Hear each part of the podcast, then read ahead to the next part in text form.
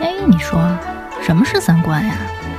尼不楚，何为尼不楚？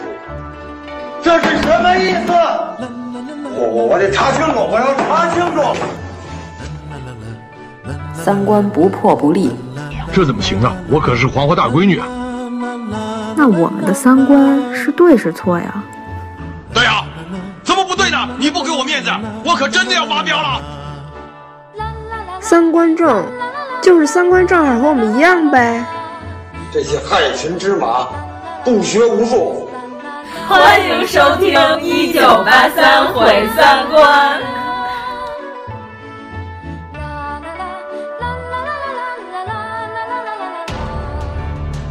他写的是长安，长安是我的家。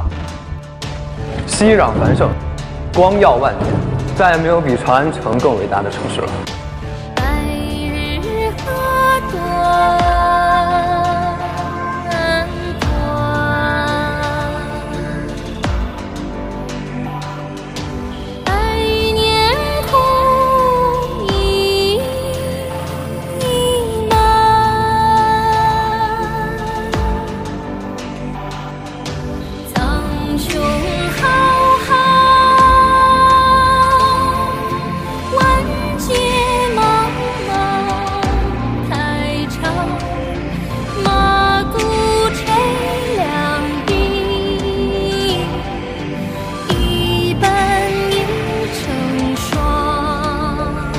庞默生，计时了。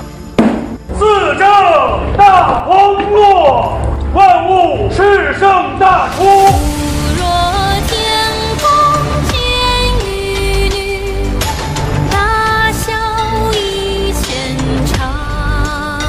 大家好，快来！哎，大家好，别玩华容道，待会儿再吃吧。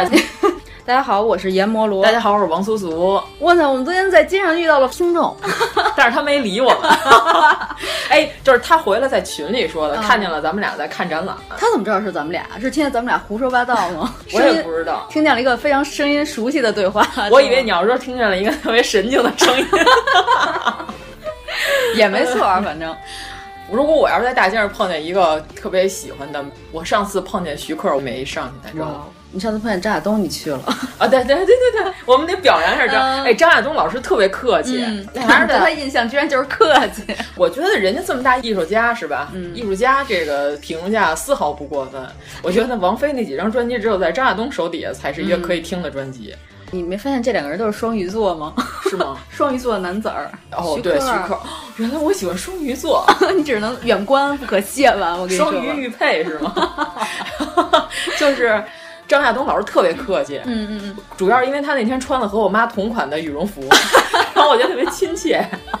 是在一个摄影展，张亚东老师在在那儿看的时候，然后我说：“哟，这不张亚东吗？”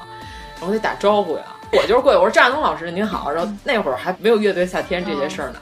张亚东老师就特别客气，嗯，然后我就说特别喜欢您的音乐，然后他就说那个好，你好，你好，你好。关键他坐着呢，先开始，然后人还站起来跟我点了个头什么的。为什么在摄影展上他是坐？因为前面有人要讲话呀，哦、他是开幕式。哦，原来如此。对啊，然后我就说哇塞，这么大艺术家是吧？一点架子都没有，还要站起来与我对话，简直是令我欣喜若狂。可能是跟我妈买了同款的羽绒服，当时我就对张亚东老师这个羽绒服特别呃肃然起敬，呃感到亲切，也穿的不怎么干净，非常接地气的一个张亚东老师。嗯，那是他头发几分白的时候，已经和周星驰现在的花白差不多了。哦、那不就是最近的事儿？去年也不是前年了，哦、嗯，是一个大冬天。关键那摄影展特逗，是在室外进行的开幕式，差给张亚东老师冻得跟孙子似的，在那缩着，还要起来跟我打招呼。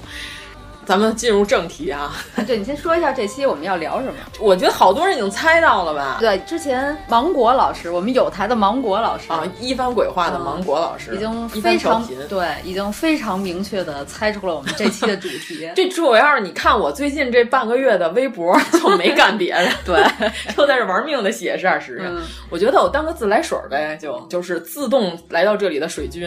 就是给他卖点热度，好吧？对啊，自来水啊，这个词儿不新鲜呀、啊。然后就好多人在我那底下已经评论了，是不是下期要说十二时辰？但是现在刚演了一半多，二十六集。二十六集，我今天上午终于把它刷完了，正好和书里的进度是一样的。书里差不多就是到这会儿是上集上半本就写完了，哦、下半本亲王就写的有点乱，稀里哗啦。上半本大家的一致评论都是好，啊，下半本就众口难调。那个哎，但是你们不是说现在电视剧演到二十六集的时候，嗯、你们已经不知道最终，对，我们已经不知道了，最终 BOSS 是谁了？他已经把最终 BOSS 给演出来了。我觉得作为一个推理悬疑、对啊，呃紧张剧情的一个剧，如果一半就演出来的人，那就不是最终 BOSS，对吧？这是符合常理的一个推断。嗯，而且到二十六集，杨贵妃还都没出来呢。杨贵妃本来差不多书里也是下半集开始才有的，哦、就是他出来的节奏是没有问题的。嗯，还有人问崔器是不是死的太早了？我说崔器的死也是没有问题的，跟书里死的时间是完全一致。他死在了上集的还剩十几页的时候。说我记得那叫一个清 楚。天哪！哎，那等于是在书这个环境里，书里头到了下半本的最后十几页，可能最终 BOSS 才浮出水面。对对对对对，是徐斌在墙上写了一个四名，剧里头把人都改了，叫何坚了，何执政。然后原著里应该是贺知章嘛，就是太子著名的老师。这个老头子活了八十多岁，在唐朝这个平均年龄五十七岁大环境里，活成了一个人瑞。他是别号是四名居士，嗯、所以就是徐斌在临死前在墙上写了四名，就是证明了可能马伯庸想写最终的 BOSS 是贺知章，嗯、但是后来不知道为什么又写成了他儿子，这就造成了有很多没法解释的事儿。就是他原文里头叫贺东。他怎么有这么多钱来办这么大一件事儿？这就不好解释了，就只能是贺知章这个阶段和这个水平的官儿，我觉得他干出这么大事儿才有可能。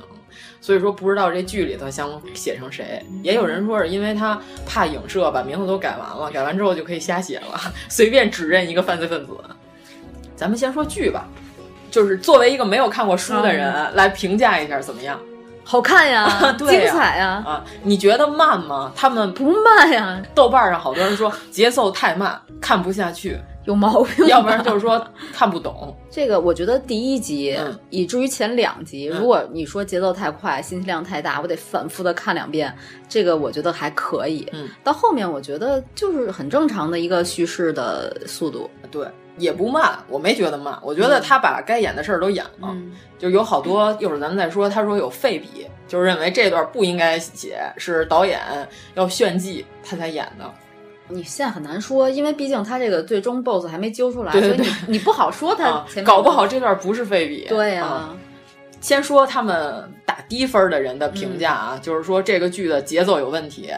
反正咱们目前看到现在没觉得开篇的问题是因为要把黄海波同志剪掉，所以节奏稍微有点造成了一些问题。对对对，就是开始你可能会看这个，但是打狼位那段我也没觉得有什么特别令人费解的地方。打狼位有什么令人费解的地方？就是他们认为怎么有点看不懂，不知道谁跟谁。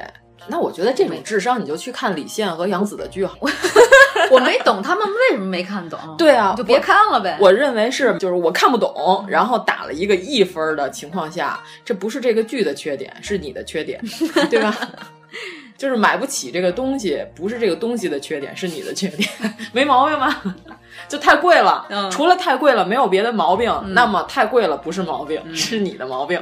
怎么样？这个这逻辑是没有问题的。就首先看不懂打低分，这个我是完全不能接受的。其次还有一种打低分情况是，有易烊千玺的剧就是垃圾，我要给他打一分。不，不可能！我觉得易烊千玺就在这个剧里的表现超乎寻常，就超乎我认知的好。就是你认为的易烊千玺是个弱智，是吧？我认为他只能演演李现和杨紫那个水平的剧，但没想到他在这个剧里边还是这么融合。不 low，他年龄、他的演艺经验来说，他肯定还是有很大的提升空间。但是他演这个戏的时候是十七，他演一个二十二十三岁的李泌，对啊，而且不跳戏啊，不跳戏，有点小，不 跳戏。这会儿我要说一下原著啊，原著里的李泌的人设是啥呢？是道心孤绝，就是一直不想干这些事儿。我要回山修行，哦、这样。然后太子一直把我拉过来，让我和光同尘，我很不开心。然后他每天都在想，我靠，我怎么还在这儿干这些事儿？我的道心都被扰乱了。书里是差不多这样的，而且他是天地不仁，以万物为刍狗的一个人，就是他可以为了达到目的不择手段。就是原著里边是他把贺知章气得嘴歪眼斜，为了达到目的，就是原著里贺知章一直在阻碍他查这个事儿。呃，理由就是说你这事儿在政治方面你这太幼稚。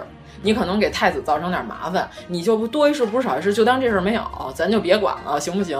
然后李泌不行，他就想管，但是贺知章一直在阻挠他，他用什么办法呢？这个焦遂在历史上跟贺知章关系特别好，就是剧里一开篇被勒死那个把细犬从河里捞上来的那个 拿着鹦鹉螺杯那大爷就喝酒那个。他是没有任何官职，所以焦随穿的是白色衣服。他这里边这个衣服的颜色还挺值得一说，就是比较严谨吧。就是他是布衣嘛，所以他穿的白色的衣服。他跟贺知章关系不错，俩人是老哥俩，经常一块喝大酒，就就这么大岁数了还在一块喝大酒。扛到现在为止，就是焦遂没有死于肝硬化，死于了这个曹破岩的 重击，直接被干死了。原著里头是李泌拿捏的特别好，把焦遂死的这个时间告诉了贺知章，就是在贺知章刚要就是说你别管这事儿，然后这时候突然静安寺就有人来报说发现了一具男尸，仿佛是焦遂。然后贺知章当时这么大岁数老头儿，你想这个老干部胡同站一块打门球的人，突然。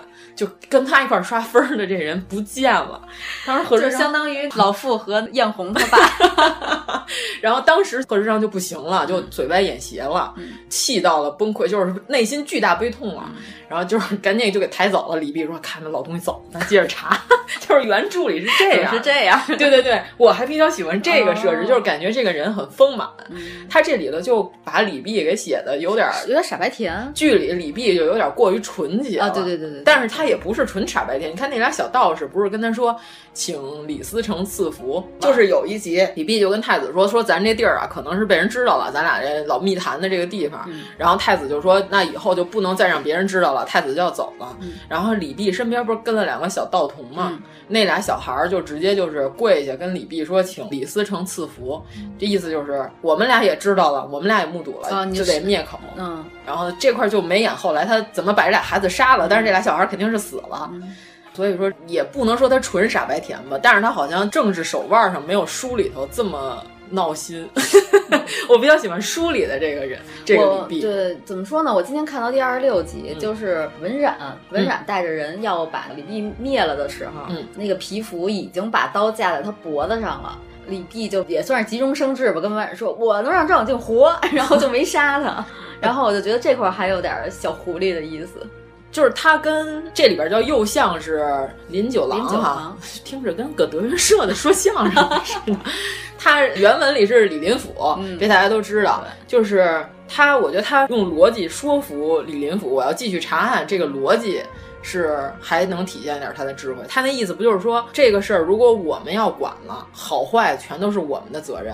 你要是把这个静安司直接从我这儿接手拿走了，好坏可就都是你的责任了。你还不如让我管呢。我觉得这个逻辑就是说服了李林甫是没毛病的，这块还能体现一点他的智慧。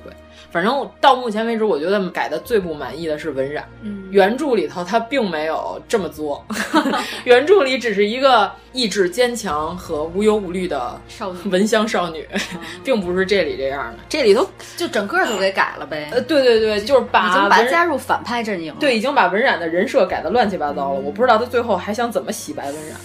还要洗白吗？他现在有点闹心，就是感觉，就感觉这整个事儿都是他作出来的，就这个人设已经乱七八糟了。嗯，就是原著里头文染他爸文无忌虽然死了，但是他没想着报仇，所以说人家还是一个意志坚强的生人。这里头看到后半拉再说吧。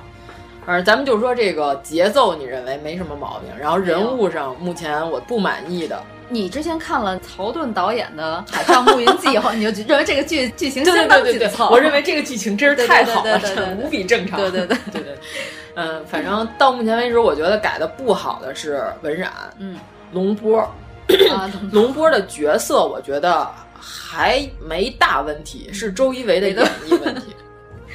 嗯，咱们上一期结尾已经说了，我从哪一点上觉得他演的不好，是因为他作为一个潜伏如此长时间的卧底，他太张扬了，而且还有他屠杀静安寺那块儿，他杀静安寺的时候，请问一下，这个为什么要打鼓呢？就是他本意是去救于常，是吧？嗯、这里的设置，但是原文里的设置，他就是想把静安寺这个全程大通讯系统给切断。嗯、我把你这中央系统 CPU 给你拔了，你不就 中间那大网楼没毛病？对对，原文里里是我把你大望楼毁了，嗯、你整个静安寺就互相传不了消息了，我们就能接着干后来的事儿了，对吧？而所以他是心狠手辣，他上来直接到了静安寺之后，就是进来就。把人都干掉，干掉之后就是拿着他那个石油石纸，整个就撒撒完之后就直接把静安思烧了就完了。这里头他设置了一个是他为了回去救鱼肠，对吧？按说你要是为了救人，这个是你计划外的一个插曲，这就光阴的眼中你我只是一段插曲的这个插曲。然后你要是插曲的话，你肯定是要速战速决的，因为你还有你自己的事儿呢，对吧？你原来的计划是怎么着的？这个你还没演完，我现在已经不知道他们有啥计划了，因为他都把和服俩眼都抠瞎了。嗯，如果你要是有一段插曲的话，你肯定要赶紧回来，速战速决。你怎么还能在那儿谝你自己呢？还能在那儿敲鼓，配合崔气同志的这个临终灿烂的一一死节奏。对我虽然知道导演这块是，我们都说了，导演此时只有三个字的目的，给我哭，对吧？没哭出来。我对这种大煽情啊，这种强情节，我不是特别容易哭的。但是我觉得，就是崔气这人物塑造就很丰满了。那是他演的好啊。我先，咱们就待会儿再说这个人物设置方面，就觉得这个崔气是没问题的，嗯、但是龙波这边塌了，龙波这边坍塌了，你这个反派怎么回事啊？你到底想干嘛呀？对呀、啊，看不懂你，我完全看不懂你，嗯、你在这儿炫技，就是你在这儿干嘛呀？你要切断静安寺，你把这些人杀完，你就赶紧撤就行了，你拖延时间嘛？为什么要让崔气最后在我敲三痛鼓？你要是还没死的话，我就把这些人放了。这一般都是妖精和孙悟空的约定了。我先干一个什么什么事儿，我再吃唐僧肉，最后就是没吃上。对你要是想表现静安寺全体人物的绝望，我觉得应该有更好的手法，不应该是这样。因为原著里头崔气死的特别随便。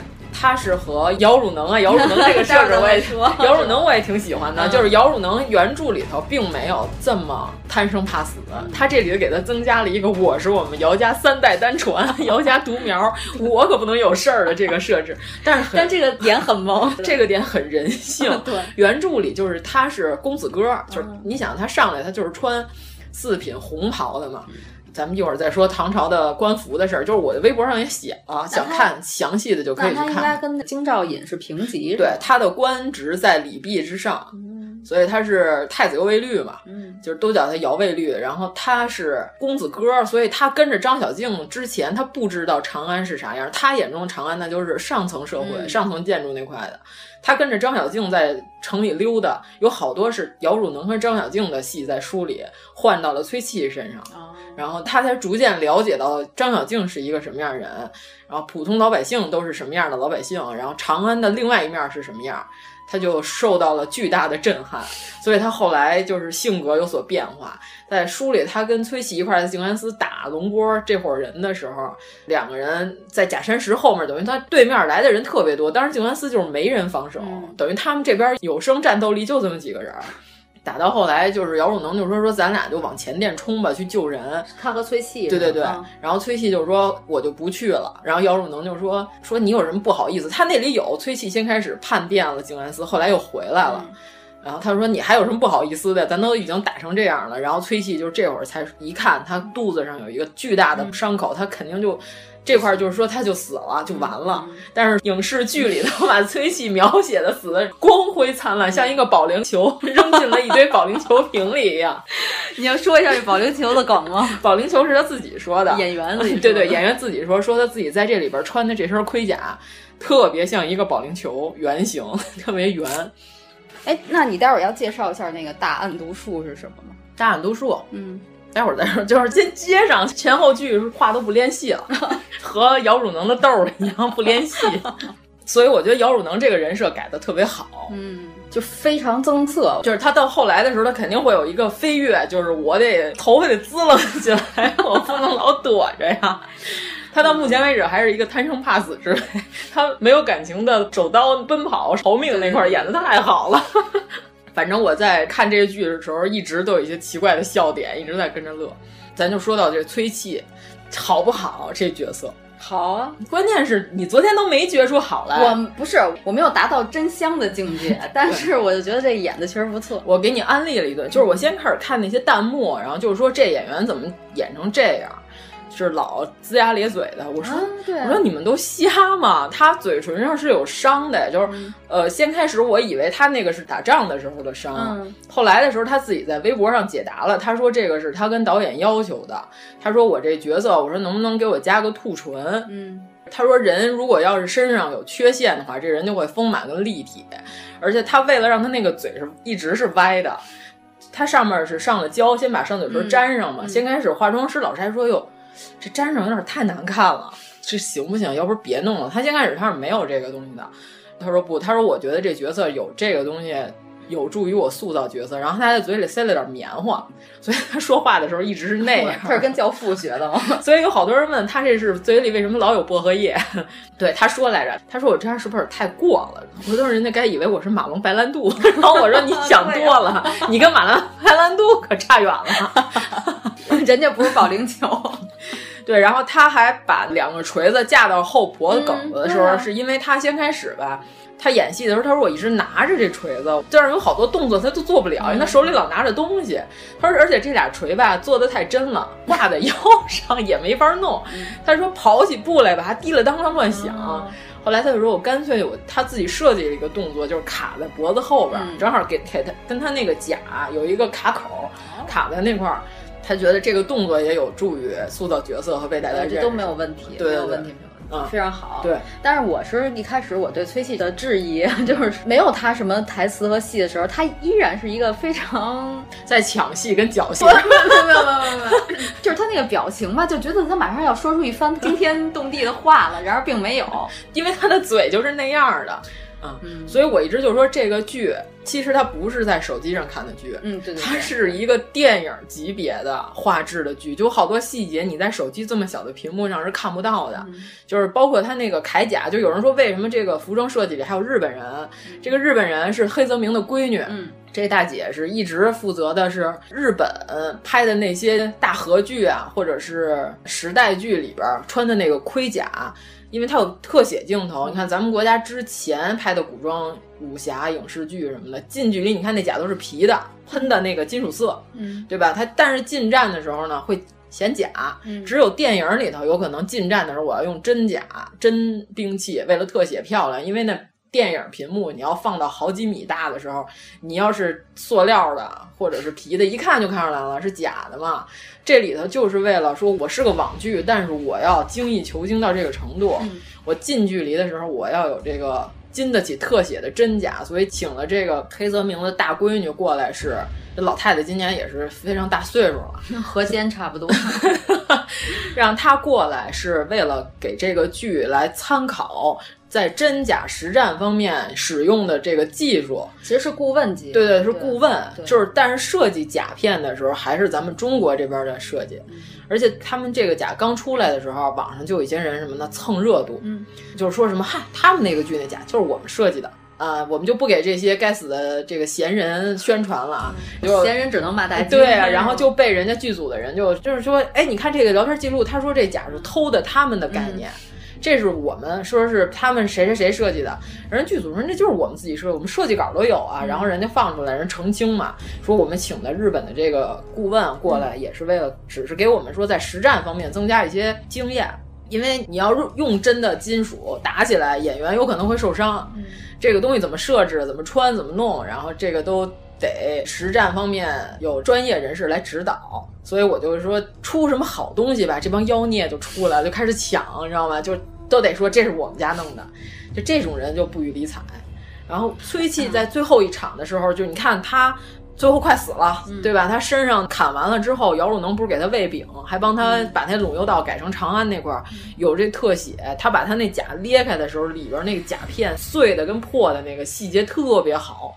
我这阵暂停，我你们同事不都说你是一帧一帧看的吗？这个我们同事就说你每天都在朋友圈里说这些道具，你在那儿发啥呢？说我怎么就看不见呀？你如果注意一下最后的那个字幕的话，啊、其实置景组，嗯，大概我觉得得有一两百人的字幕，它是六列，六列大概走了十几二十行。嗯嗯，说的是置景，我 说的不是服装，也不是道具啊。就关键是我跟他们说，他说你怎么就能一眼就看上这东西呢？我说呀，这个就是只能是因为熟。然 后为什么呢？我说我给你举个例子。你现在在看这个二三十年前的剧，嗯、背面有个匪兵甲，是刘青云和周星驰客串的，你一眼就能认出来，哎，这不是刘青云吗？这不是周星驰吗？我说这些东西在我眼里就和刘青云和周星驰是一样的，我一看就能看出来，就截出来就是为了好玩嘛。就是之前我记得在网上看过，有的人复原的中国古代盔甲武士图啊，画的非常好，就是全是手绘的。然后这个剧里是我第一次看到真人穿着，然后和那个图非常接近啊。但是你要说这个唐凯，他参考了敦煌，嗯、首先敦煌，我们不能说这个剧是百分之百还原，啊、这个绝对不能作为它的卖点。我觉得他这前期宣传有问题，他老在提道具、舞美啊。你多提点剧情啊！你看这崔气死了，这个莫名其妙的居然上了一天热搜，在热搜榜上第七名待了一天啊！演员自己都没想到，说 啊，我变成热搜了，就因为我死了。先开始骂他的人都在哭，对吧？我觉得这就是因为这个演员他本身对这角色塑造的好，然后让人感动，让人喜欢。他很认真啊，对啊，对待这个事。对对对，他演的是真的好呀。就是先开始那弹幕都是什么演的什么玩意儿啊？我说首先你没有注意他嘴上的细节，你以为他在一直在撇嘴，他的嘴在二十四小时都是这样，他就算睡着了，他的嘴也是这样的。然后其次，这个演员叫蔡璐，嗯，他是个美籍华人。对，我跟你说吧，我昨天截止到昨天，王老师给我安利之前，我一直以为之前微博上放出来一张演员的题词纸，嗯、上面有巨大的汉语拼音 和一些乱码，我一直是以为是给演伊斯的那个演员用的。但是他是，但是伊斯同志是普通话甲等，对，是中央戏剧学院导演系毕业，他现在在演话剧。嗯，他是新疆的演员。对对对对、嗯、对，我万没想到这张纸是给崔琦使用的。崔琦的中文肯定不如英文，嗯、然后人家是在纽约学的博士学位，还是经济学，跟这个没有任何关系。嗯，还是双学士学位。对，但是本人吧，他自己在微博上放出来的照片，一直让我觉得他特别有乡镇气质。严老师一直以为崔琦这个演员是导演在横店啊找一横漂，从一堆吃盒饭的人里拎出来的。没想到，没想到，没想到人家是有深厚的文化修养。你看导演本人端着青花瓷的大碗吃面的时候也是那样吗？对吧？是这样啊，他是个巨抛演员，巨抛脸。他每一个剧里头演完了，你都记不、哦、不出来，对你都认不出来他。嗯、如果说是像你说的这种在横店地里刨出来的人，有这种人，嗯、王宝强，嗯、但是他只能本色演出，他只能演他。符合他那个形象的那些人的时候，他可以塑造的出来，但是他塑造别的人就不行了。你看王宝强，如果他演荷兰铁院，你肯定会崩溃的。王宝强如果演一个说话有些娇媚的男护士，你也肯定会崩溃的，对吧？你别说了，我现在想想，我觉得有点恶心，就不像。对，但是如果说他是一个有文化素质的演员，他是可以在其他方面塑造这个角色，嗯、就是他是有思考的。王宝强那种属于野生的。就不思考，嗯、你就演你自己，和 黄子韬一样，不用思考，你也没有什么脑子可以思考，就演你自己就行了。有脑子的演员，人家不是在胡乱演。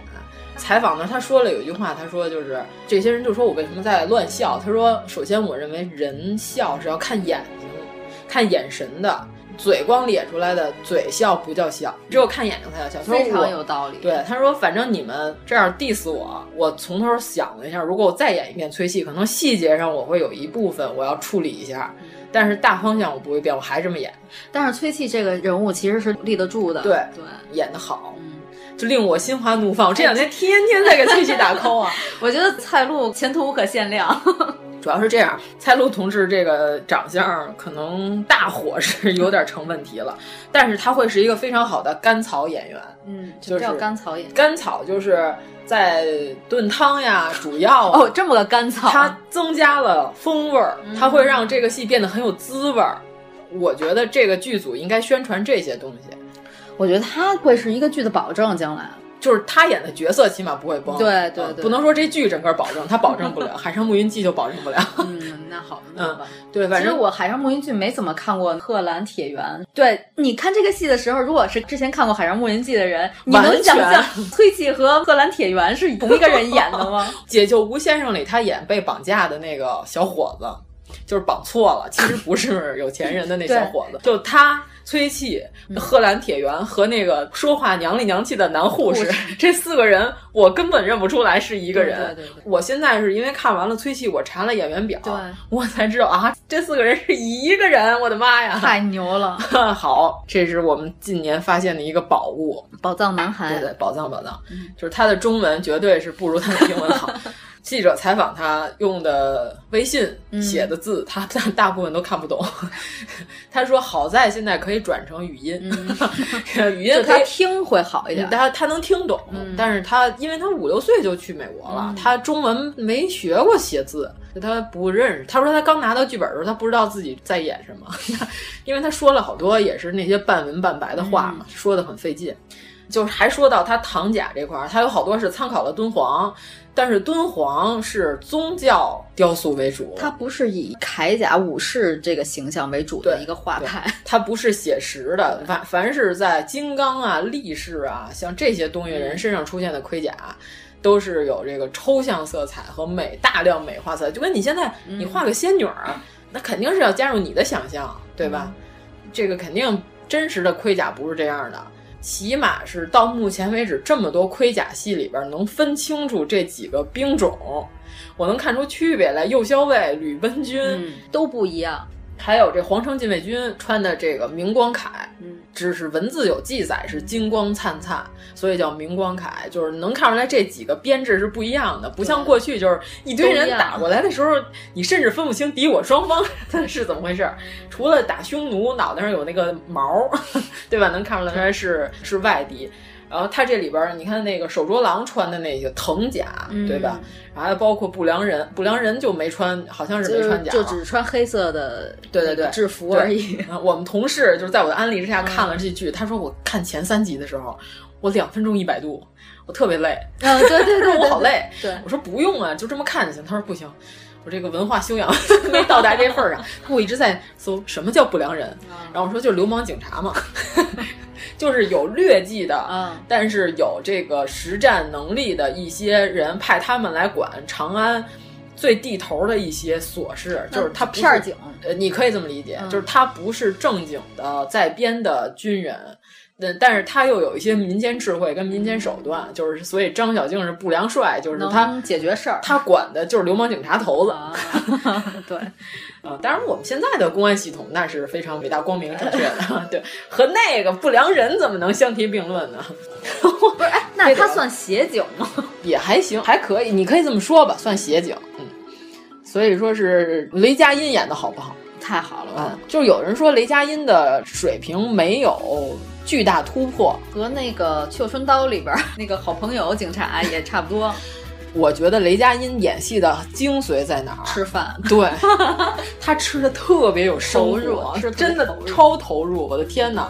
他吃完之后，你就感觉这个人是真的生活在堂上，就是能把吃饭演得很真的人是不容易的，嗯、对吧？就你真吃真看嘛。就有的人吃的特假，就 Angelababy 这种，就是在脸侧面吃东西，哎、别跟他比。我就不说了，就是普通吃饭，嗯、你要符合这个人物，就端着吃，就是那种装逼吃，和这个稀里哗啦端着一碗饭。你想张小静，她关在监狱里头已经几个月，人她都不知道静安司有这么个机构，等于说起码得在半年以上了，因为静安司刚成立了五个月。他是去年杀了他的长官，然后今年是准备要秋后问斩，斩监后，嗯、等于说他是等着要被处以死刑了。等于说这个人在牢里头将近一年时间，他肯定是啥好吃的也没吃着，啥好喝的也没有。出来他吃那两碗水盆羊肉，那个香啊！他接受采访的时候说了，那个水盆真是水盆。他说这个剧组的道具特别好。他说那羊肉炖了一个多小时，咕嘟着。姚汝能说，姚汝能演员叫卢芳生啊。他说我看这雷佳音那吃的时候，我想跟导演组说，能不能给我也盛一碗？哎呦，这香啊！他说要不给我加场戏，我跟他一块儿吃。他怎么起了这么好听一名字呀？那得问他的伟大的父亲和母亲。对对对，这名字不错起的。关键是这个剧里边，他吃这个饭就吃的特别的符合这个剧的人设，而且这个剧捧红了不少吃的。所以今年的吃饭特香奖是不是还得给他 雷佳音？哎，我想知道这个水盆羊肉是一特别不有名的吃的吗？一般有名吧。凡是到了西安不吃水盆羊肉的人，简直就是跟没去西安一样啊！我小学六年级的时候，我第一次去西安，那都得是多少年前了。然后去西安的时候，第一次就是我姑姥爷带我去。那会儿水盆要是不像现在，和羊肉泡馍还得特意找哪个馆子。那会儿是大街上随便找一个苍蝇馆子，小脏摊儿就吃。那个碗称脸盆，我可以称之为花盆儿，完全可以种小树苗。因为它是有高度的，它不是说光有广度，它还有高度。加轮盆儿啊！你想，我一个小学六年级的小学生，我在那个坐满了这个西安大爷的一个 嘈杂的饭馆里边，所有人在那吃水盆羊肉的时候，我看见没有人剩下，你知道吗？这个碗都吃的巨干净。然后咱也不敢说，咱也不敢问，你就吃吧。然后我我就说，是不是这个饭馆里有规矩，不能剩下？我也不敢大声问，观察的还挺仔细。对呀，我就战战兢兢的把这碗水盆羊肉连汤都喝了。你像那个花盆碗，吃完都拉了胯。一个跟一个六年级的小学生啊，还女孩，回去之后，我妈问我：“你这个你怎么这样？给我躺在床上已经起不来，只能平躺。” 我说：“我以为这是你姑姥爷给你个下马威 你要是不听话，我还带你去吃。”我说：“我以为必须得吃完。”第二天的时候，又改成了一个姑父带我去吃陕西当地的羊肉串儿。嗯，上来点了五十串儿啊！我说怎么你们这儿人都这么吃饭啊？这也太横了！那小串儿是那种小的那种，你知道吧？就是有点像自行车条插的那种。那五十串呢也。我吃到第快三十串的时候，我实在不行了，我觉得我快要死亡了。就是我小学六年级，我对西安的印象就是顿顿就是属于这种皮揣子揣我 这种感觉。哎呀，后来就夺命而逃。呃，但是西安人民那会儿给我感觉就是非常热情。那会儿的兵马俑景区和现在完全不一样。那会儿坐一个特别破那种公共小巴，开到那儿，开到咸阳。一下车，那个车一开走，那土就呼，就是每个人都变成了兵马俑扑面而来，然后一进去就是兵马俑大门口。那会儿的门票多少钱我忘了，反正现在已经是三位数的价格了啊？是吗？嗯，已经是一百多了，一百五还是多少我忘了。那还那么多人去呢？那世界第八大奇迹啊，确实值得一看。而且兵马俑只是秦始皇陵的最外围的外围。对对对对对。反正我那会儿对西安的印象就是水盆羊肉撑死我，所以我就觉得啊，水盆羊肉居然才是个网红产品，刚开始火，这早就应该火了。这么多肉，这么一大盆，给弄死的东西，怎么能现在才火呢？然后可能是之前吃过的人都死亡了，不能过来宣传死了。但是这个火晶柿子，我确实是看完这个剧。叫什么火晶柿子？这我是这么，就是雷佳音拿吸管插着吃的那玩意儿，就是他盘了两盆加量不加价的水盆羊肉之后，说再给我来俩火晶柿子。你看了吧？那第一集，仿佛吧。这个火晶柿子啊，有好多南方的小伙伴不知道原来柿子可以这样吃，我趁机给他们科普了一下子。咱们北方吃柿子，除了河北那边有一种脆柿，直接吃的那个是吃嘎嘣脆，但是不用奶。就咱这边不是得奶柿子吗？要不然就麻舌头嘛，要不然吃柿饼。还有一种什么，冬天我奶奶就搁在窗台上，一下雪就冻了，就上冻之后它就冻成大硬坨子了。冻柿子呀，拿到屋里头，搁在一个脸盆，打上水之后给它化开。化开之后，上面柿子皮一抠开，拿小勺㧟着里头全是稀的，嗯，可以喝。这里边就雷佳音是插吸管，插一麦秸秆，在那嘬着这柿子吃。哎呀，然后好多这个南方的小伙伴就震惊了，说啊，我说馋了，柿子还能这么吃呢？可是插吸管有点像服食椰子啊。啊，对对对，就是它里边可以吸，但是我特别爱吃是为什么呢？我特别爱吃那小舌头，啊，因为咱们北京这边的柿子都大。它这里这火星柿子就跟西红柿比小西红柿大那么一抠妞，嗯、而且特别红，是那种深红，而且它柿子皮特别薄。那个年代，我觉得所有的水果类的东西可能都不会长像现在这么大。对，我赶紧淘宝了一下，就是到九月份的时候要上市，我我已经预售了，我已经预定了一箱，我到时候打算盘一盘这个火星柿子是如何。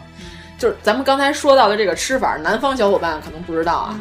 如果你要想精美一点的，拿个小玻璃碗，把这柿子揪一小口，你打开就跟糖心儿鸡蛋一样，它就可以吧唧掉到这个碗里，你就这么吃就行。我们昨天吃的温泉蛋。嗯，南方的小伙伴如果想这么吃呢，就搁到冰箱冷藏室冻一会儿，再拿出来再一化冻也是可以的。聊电视剧给我们馋的。东北还有一个冻梨，叫什么火晶柿子？火晶就是水火无情的火，啊、晶是水晶的晶。火晶柿子，我当时就搜了，你不用看了，回头我盘完之后拿两个，你过来品尝品尝。嗯，哎，看着真不错。对，这柿子首先它巨红无比，嗯、其次是它的皮儿特别薄，它的皮儿薄到这看的照片啊，这我没吃过，因为我这几次去西安都是夏天。你看啊，这个淘宝上是这么写的：长安十二时辰，临潼火晶柿子，野生小柿子，新鲜水果甜柿子。啊他没有用这剧里的这句 slogan 啊，嗯、正宗火晶一兜蜜。我觉得这句话说的一兜蜜啊，就是它甜。嗯，到时候盘盘完之后，咱好好尝一尝。因为我每次去西安都是夏天，就没有机会吃到这个秋天才有的水果。哦、这回我必须得吃上。我们秋天不是计划了？哦，国庆节的时候，嗯、可以，可以，可以，可以。到时候咱去盘一盘。但是咱还没成型呢，也不好说。嗯，这个火了，还有这烤驼峰，我当天我就搜了。北京没有，只能到甘肃去吃。烤驼峰在甘肃有吗？呃，有有有有有这道菜。搜搜。北京可以吃的跟骆驼有关系的菜就是同和居的趴驼掌，这个菜真的很好吃，我一定要推荐你们。是真的驼掌，是真的骆驼驼掌。那道菜也没有特别贵。现在中国有肉食用的骆驼吗？有啊，骆驼是一种养殖牲畜，反正是同和居是有这道名菜。它这扒肉条和牛舌什么的虽然挺有名，但是这驼掌点的人不多啊。这个我是亲自吃过的，我是觉得这味道不错。我觉得可能跟驼峰也没啥大区别，因为它要隔热嘛，它肯定有特别厚的一层脂肪层。哦，嗯，我想想这里边还有什么？还有后来张小静又吃那手抓羊肉，宁夏的滩羊是做手抓羊肉是最好的。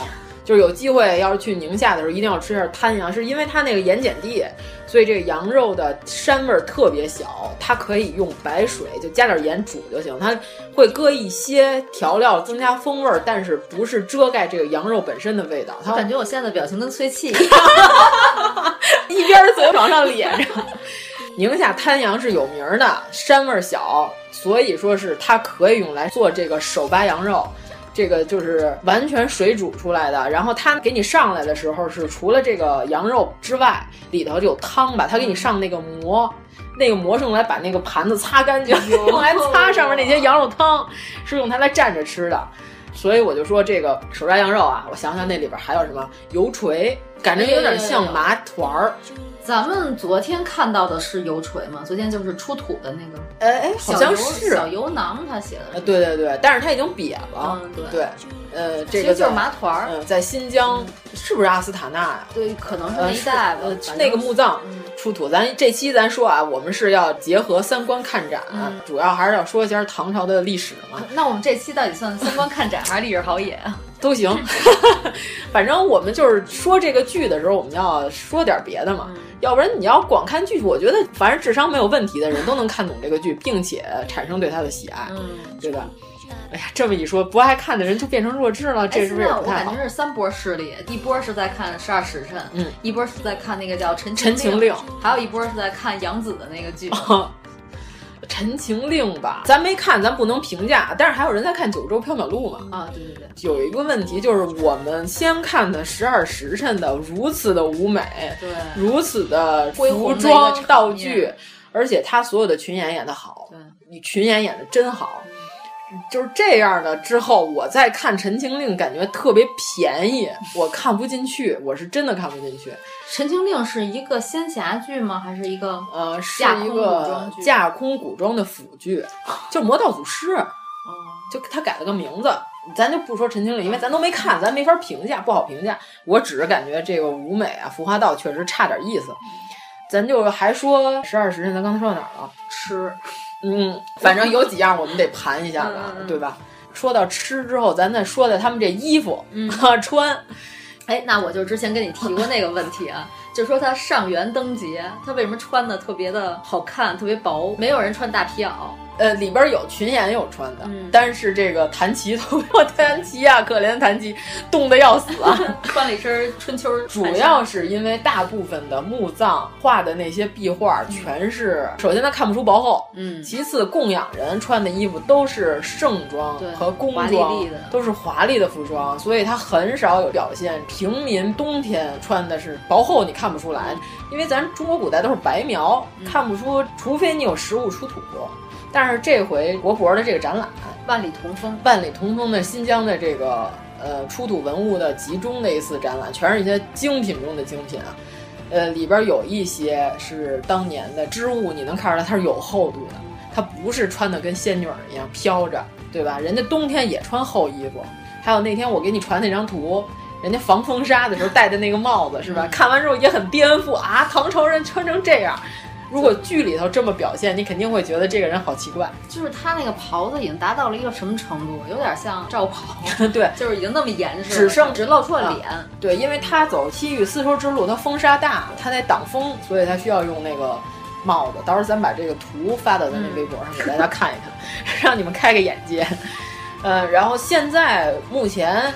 实物唐朝的服装出土的就几乎没有，就阿斯塔纳出土的是布偶身上穿的，然后干尸身上穿的还是西域的为主，嗯，中原的服饰特别少。实物就是日本正仓院有几个当年他们带过去的唐朝的半臂，半臂就是这里边这个右相在屋里头穿的，就是你看它里头还有一长袖，外面套了一短袖。我觉得和现在 T 恤衫里边穿长袖是没什么区别的。现在我们还在穿半臂，只不过我们管它叫短袖，就是跟乐队夏天大哥们为了遮挡身上的那些印花 和纹身，对里边穿的那个长袖。这个半臂基本上是要穿在衣服里边的，很少有露在外头穿的。就是也有可能是工作或者说是劳作的时候，普通的下层人民有可能会套在外面，但是。古代的贵族很少有外边露出半臂，他是要穿在里边，外面还得穿一长袖。女性也穿这个，还有一个半臂就是法门寺出土的，但是它是一个迷你的，它是穿在菩萨身上的，嗯、上面是用金箔赞的这个花纹，那个也有厚度，你也能看得出来，那衣服不是薄纱，就透不了肉。那个东西也是穿在里边保暖的，因为据说是唐朝的时候，唐天宝到目前为止还没有棉花，所以他们还没有棉袄。他就只能穿呃貂、裘皮或者是厚的、厚的那些织物，嗯，很少有穿棉袄的。而且你看，现在有好多这个仿古的出这个汉服的这些姑娘啊、小伙子们。哎呀，昨天在那个展览上就有一些，我都一个都没看见，我还说哟，这个展竟然一个都没有。嘿，你现在已经自动过滤了这些不干净的东西，不是？你就说它不美丽呀、啊，关键是，是你给它穿好了，你又没穿的又不好看。对，为什么有时候你觉得他们穿这个汉服，怎么感觉这个人这么单薄？不像壁画上这些人感觉都很魁梧，或者说是这个型儿怎么不对啊？这就是所谓的你这内衣也得复古啊！你的里边穿的跟古代人不一样的话，你外边这廓形它必然是不一样的。咱举一个简单的例子啊，三四十年代女性戴的这个胸罩和现在可完全不一样，跟俩锥子似的。对，那会儿可是铁丝箍的那个尖儿型的，所以它那外衣穿上之后，那廓形和现在的衣服完全不一样。你要是拍民国古装剧。那女演员如果戴了现代的胸罩，完全就影响旗袍的形状，根本跟那个时候就不一样，你就感觉怎么这么怪。怎么这么不一样？就跟民国海报上的完全不同。对对对对，就是因为你内衣不一样。所以，如果您要是想复原的话，您就好几层，就里边有一张崔气他幕后的照片儿，人就说：“哎，你里边这个花花绿绿的这个袄怎么没看出来？怎么没有啊？我们没发现。”演了半天，这个他就说：“这个是我们服装道具要求严格，万一打的时候能露出小边儿来，里头这些也得穿上。就是我一层一层都套好了，这样外边的廓形就很真了。就是为什么把阁老热回非洲了？”嗯，为什么有人说雷佳音怎么看着 比综艺里帅了？嗯、我说，因为他衣服大，嗯，身子一大，显得脑袋就小。我说这是什么爱因斯坦狭义相对论，非常狭义的相对论，不是非常狭隘的相对论。他们到时候爱因斯坦都得从棺材里跳起来揍你，这么解释相对论吗？对啊，就是因为他穿的很魁梧，嗯、所以你就感觉雷佳音这个角色就靠谱。嗯，而且你感觉，哎，雷佳音好像是一米八四，他在综艺里可真不显高，嗯、一点都不像一米八四。我我之前我感觉他是个矬子，咱们之前不是说过吗？说雷佳音感觉他的脑袋已经一米八，下边只有四，太惨了也。就是雷佳音同志。采访的时候，他说这个剧对他最大的挑战不是演戏，嗯、是那些打戏。啊，这个戏的打戏好不好？好，动作设计好不好？嗯、真好。嗯、十几集，他跟曹破岩，他在街上追那两辆狼卫赶的那两辆食指的那马车的那几场戏，令我非常耳目一新。这几个长镜头拍的好。为什么你说这段的时候眼神特别飘忽？我在想，哦、我在想那俩人叫啥？想想、哦、一个叫麻格，还有一个叫什么，我给忘了。不重要，反正他们有几场打戏，就是 雷佳音的替身打废了仨替身。哇！他每天想的事儿就是我今天得活着离开这个片场，每天我都在干什么呀？他说我为什么接了这个戏？对对对，每天都质疑自己。嗯、而且这个戏是提前让演员提前进行了体能训练，嗯，提前进行体能训练的戏，现在就电视剧的配置来说非常少。那些鲜肉没时间，嗯，没时间干这件事儿，他亲自出演的时间都不多。提前就是雷佳音是进行了所有这些兵器的训练，嗯、就是他得打起来得得像样儿，因为你近镜头得金柱特写嘛。啊，热依扎小姐姐咱就不说了，就美丽的弹琴。热依扎小姐姐会骑马，所以她那几场骑马戏骑的是特别不错。来自牛街的少女，嗯，这是其实是一个土生土长的北京呃哈萨克族哦少女，哈萨克族嗯，但是她是在北京长大的。然后这个啊，伊斯，我们的伊斯小可爱，对吧？对，她本身就会跑酷。呃，她是也是进行了跑酷的训练。嗯嗯，虽然她是一个普通话特别好的演员，还得故意装的普通话没那么好。特别逗，他自己还自己微博上说呢，我的国籍是中国。你看，一个他，一个谭琪，长得都这么西域，是吧？但是实际上，人家两个人的普通话说的非常好。嗯，对。然后一个长得特别中原的崔西，其实根本不会中文，对对，太可怕了。嗯，曹破岩演的好不好？好啊，关键是，哎，网上那个，我昨天跟你讲了。就是网上不是有一个剪辑的片段吗？就是把两个片段剪在一起，是哪两个片段呢？第一个是李媛老师扮演的于肠 在里边抽曹破岩大嘴巴，然后呢，剪的第二段呢是《滚蛋吧肿瘤君》里边那个曹破岩演演他的前男友李媛的前男友，然后那个把他给甩了，骑着摩托车就跑了。对对对对。然后这个剪辑说这是报应，主要是李媛的摩托被一个细犬骑跑了。哎呀，这个曹国言同志。这个这演员叫什么来着？吴小亮。他们说他长得像道格，我真惊了。道格，道个脸，是不是道格？没有没有，我刚开始我发现崔气这个演员本人，我刚开始还认为他是非常接地气的横漂演员的时候，我发现他特别爱拍那些对口型小视频，嗯、然后还所有都是英文歌。我说啊，这唱的还挺好。然后后来你告诉我他就是个美籍华人，我说哦，那好吧。他网上有他说英文的视频，啊、是吗？就是把脸蒙上，就是个地道的美国人。他说英文的时候没有奇怪的口音，嗯、就是正常的英语。但是他说中文的时候就有奇怪的口音，他有一个对口型，旁边就是吴小亮，哦、但吴小亮并不是一个曹破岩，并不是一个对对对是一个看着还挺斯文而白嫩的文文艺少年。对对对对，就是曹破岩这个角色好，是因为大家觉得他只是立场不一样，他并不是一个纯粹的反派，这个就高级。就是如果有一个纯粹的坏人，我就是为了坏而坏，这个就 low。我觉得曹伯言吧，之所以大家说他像戏犬，是因为他没有像戏外那样留了头帘儿，因为他脑袋长的是窄条脑袋，然后还往下纵着长，所有五官都揪着，还是确实有点像。唯一能留头帘的那块头发还被割掉了，演又差那大哥特逗，所有人批评他的时候，他都在微博上转说我要割掉你们的顶发，特别逗。他也是个新疆人吗？呃，不是，他也是一个中原人，贴胡子。他在微博上说把你们顶发都割掉。特别逗，关键是我觉得他这个角色这个剧里边没有什么太重的剧情啊，我觉得应该是剪掉了很多，哦、嗯，有可能啊，咱不知道，因为这个确实前面改动比较大，嗯，然后剧情设置有几个小人物就演的特别好。第一个是大唐托尼老师啊，大唐托尼就是有人觉得这段啰里啰嗦，你先正经介绍一下、啊。是这样，就是曹破岩他杀了焦遂之后，因为他先开始他是胡人装束，嗯、完全穿了一身外国人衣服，那很容易被发现。他要混入大唐，他要穿一身唐朝人的服装，这个把焦遂杀了，把他衣服穿在身上了。穿完之后呢，他得去把胡子剃了呀。呃，修修一修形嘛，这样就看不出来了。他因为他先开始是大胡子，胡子全刮了，就一下这人的形状就变了。他就找了一个，找了一个大唐托尼老师。托尼老师非常爱聊，我们发现都差不多。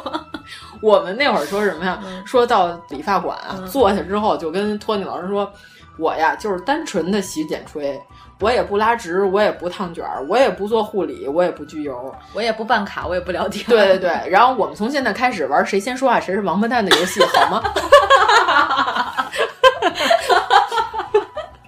每一个大唐托尼老师都崩溃，就是发现唐朝的托尼也爱聊天。对，但是这会儿呢，他每一句话吧，你就感觉这托尼老师就是话问多了之后，就仿佛他要看破曹破岩的身份。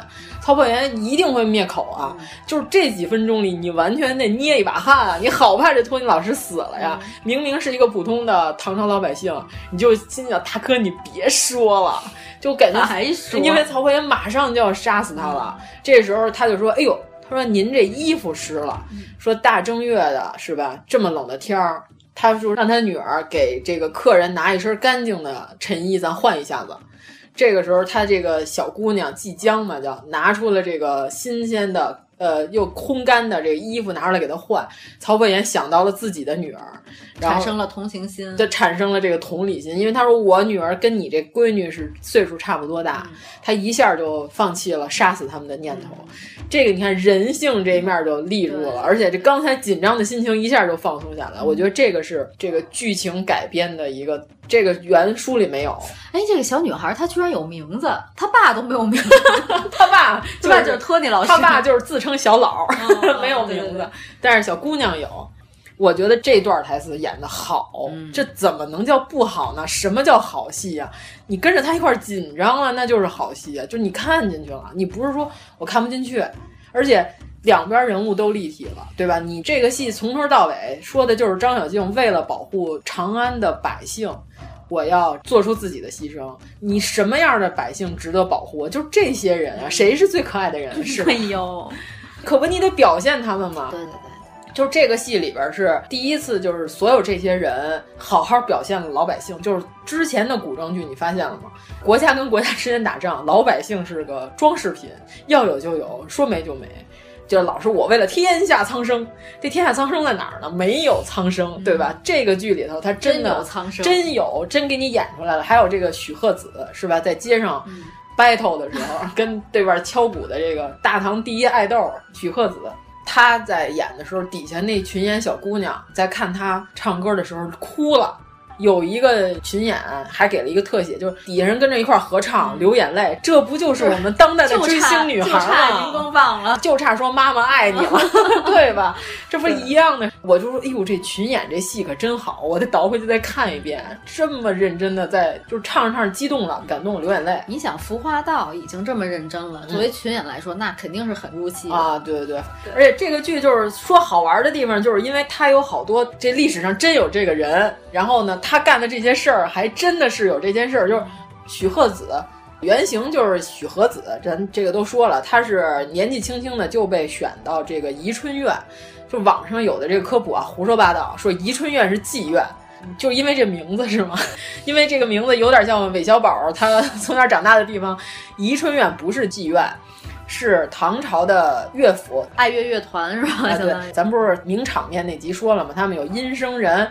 呃，有内访是什么呢？是国家呃音乐学院，可以这么说。外访呢，就是这个民间的表演最高机构是宜春院和梨园，而且应该很有地位，因为毕竟是天宝年间。呃，对，因为唐玄宗李隆基是超爱音乐，就是大哥真是玩音乐的，鼓槌敲断了好几个呀，就喜欢打鼓，还建立了梨园。对对对，这个梨园跟宜春院是外教坊。内教坊是国家拨款，外教坊是什么呢？你能升到这个位置，是你从民间招揽过来的这个表演艺术家。哎，所以唱戏的祖师爷是唐明皇吗？他们是拜的是唐明皇李隆基，叫老郎神嘛。然后外教坊是宜春院是什么呢？只收女表演艺术家，叫宜春院。梨园是有男表演艺术家，男女都有，叫梨园。就是地位高到啥程度呢？这俩机构可以直呼李隆基叫三郎。我就我们跟你，咱俩不过这个，是吧？对，我可不能叫你叫圣人，对，我不能叫你天家，就是不是所有人都能管高力士叫叔叔爷爷的。对啊，你也配叫我爷爷？对啊，他们可以直接称呼李隆基叫三郎，是因为李隆基你是我们音乐界，我们必须得这么叫你。就是我们关系是不一样的。许和子他是永州出生的，他选到宫里之后，就是因为他永新县，所以他就是叫徐永新，就是他名字正史里边记录他叫徐永新。就是他最高到什么程度？他是金鱼带，你看河间带了一个鱼带是金鱼带，对吧？有银鱼带，这是各个人都有自己的这个名牌儿。所谓的这个牌是干嘛使的呢？我进宫的时候刷卡。第一，老年卡，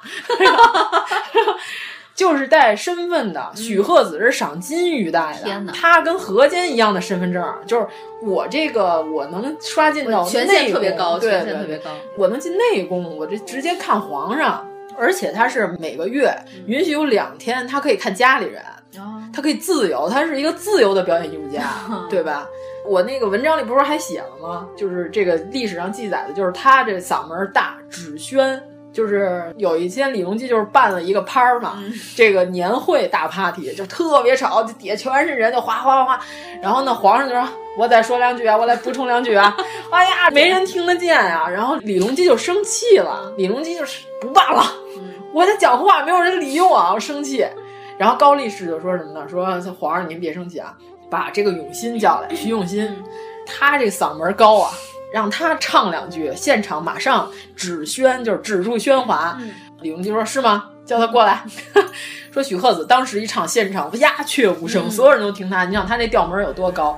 就是唐朝有一个笛子表演艺术家，这个名字我这突然想不起来了，不好意思。就是笛子的最高音能到嗨几啊？我忘了。就是现场是让他跟徐永新两个人 PK。他吹笛子，徐永新唱歌。徐永新唱到最高音的时候，那笛子吹裂了，就是禁不住再高的那个最高音撑不住了，那笛子就裂开了。就是说，徐永新已经达到了管弦丝竹乐器达到就海豚音嘛。对对对对，就就是这个吹笛子就输在了徐永新的这个高调门之下。一个他，一个念奴，这俩人就是有名儿。你看，咱们国家一直就是喜欢这个声高，还是喜欢上坟这块。所以说，就是在这里边，许鹤子他出现了是非常合情合理的，就他真是全长安的爱豆，嗯，对吧？而且这个剧这一段他不是废笔的。你看，先开始丁童儿唱的跟徐永新唱的是一样的词儿，都是李白的词儿，对吧？李白这一段唱的是什么？唱的是时间人生穿梭这几十年，然后到后边这半拉就是李白，我估计他确实是喝大了，然后有点这个狂性大发。就是先开始是讲时间，人生苦短，是没毛病。后边一段就是，哎，我就我要上天，就突然变成这样了。我要驾龙，然后我要下九阳捉鳖，我要龙门大卷。这个我觉得，因为李白呀用词过于华丽，就是所有人都懵逼了，就哎呀好啊，就是没有人琢磨了，没有人琢磨这逻辑。这个是李白写诗的一个风格，就是我要用华丽抽你四十个大嘴巴，把你抽晕，你根本发现不了我写的事儿不合逻辑。是这样，这是李白诗歌的风格，就是到前天开始还好好说话，突然到一半儿就是我要上天，真奇怪。就在这个时长里边已经喝大了，对对对对，就越来越跑偏，酒腻子中间已经把自己灌醉了。对。对所以就是丁童儿是什么身份？她是妓女的最底层，这是她人生最低谷的一天。她的心爱，她心爱的人抛弃了她，跑了，嗯、对吧？她心爱的人在《九州牧云记》里边演那个什么三王子什么，根本看不出来，脸上全是糊的泥，对，还有头发挡着。然后徐永新是什么人？唐朝第一爱豆。其实这俩人的身份没有什么本质上的区别，这是体现了人生苦短，这人低谷和最高点都用这一首歌衔接起来了，也是表现长安这一天。你看这一天发生了多少事儿？演了二十六集，现在刚过了半天，对吧？这是废笔吗？这不是废笔啊！你们这些语文小学写中心思想这一段表写，表现了作者什么样的心情？你们写了这么多中心思想，你们怎么没看出来呢？嗯、对吧？这个我觉得这导演是人家是有意而为之，不然他们俩干嘛唱一样的歌？里边那么多诗呢，再写一两首，就不是一样？而且我觉得这个剧里边的逻辑不会有太大的问题，毕竟这个剧是一两年、两三年以前就拍好了，他一直在做这些后期的工作。对，而且这个马他就有充分的时间去把它捋顺。就是高晓松老说这个三流文学作品改一流影视剧作品。金王这不能叫三流啊，但是它是按照影像化的手法来写的。你看书你就发现，这画面感呀、啊，叉叉叉的，真适合改改成剧。对，有的小说不适合改，就他写的很宏大，拍出来很难拍。所以好多人都说托尔金的小说是拍不成影视剧的，就是因为很难演。就是他写的是荷马史诗的那个风格，对吧？这个是印度的，这摩诃婆罗多，对吧？全是那种特别恢宏的东西，几段几段那种什么长诗，我来表现这些人物的英雄事迹，但是他没有画面感。嗯、但是马伯庸这个《长安十二时辰》这书写的超有画面感，你一看你就知道这玩意儿改编成影视剧，那是非常的华丽和惊险刺激的。对。咱说到这个徐永新啊，想想还岑参，哎、他这里叫程参，呃，程程参，对，啊成参，呃，叫岑参，哎，我这个发音啊有点不太准，没没问题。岑参就是这个边塞诗人，因为没意思，因为自己的马 被其中一个狼狈弄死了，他要为他的马绿梅报仇，然后在这关了半天，一直想吃饭，吃不上饭。他这里边特逗，最后元载不是还问他吗？说，哎，此时当有诗啊，这个书呆子来写一首，然后他就说没意思，我不想写，我要去从军。然后我说这跟历史有所联系了，对吧？后来岑参是在两京，是洛阳和长安这个两京混了好长时间，也没混出什么名目来。然后后来就可能是看惯了官场的黑暗，直接是弃官场。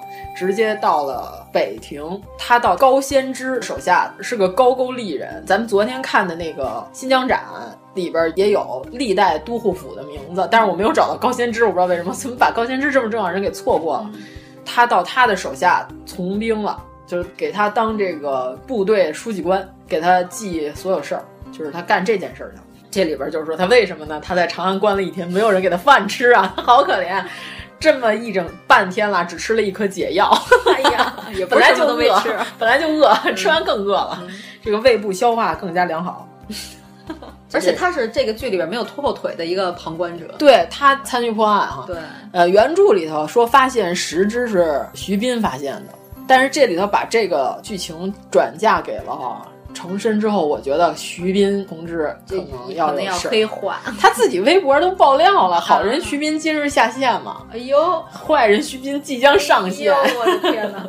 哎，关键是我觉得他脖子上那一抹石脂特别连细，啊、就一直是脖子上有有那个印儿。那墨就是他令成真想起来了，啊啊啊我在西域见过一东西能烧，嗯、跟墨差不多。对他脖子上一直有，就不是像姚汝能的痘儿一样 没有联系。姚汝能那个是自己长的，没有办法，没有办法，只能去掉。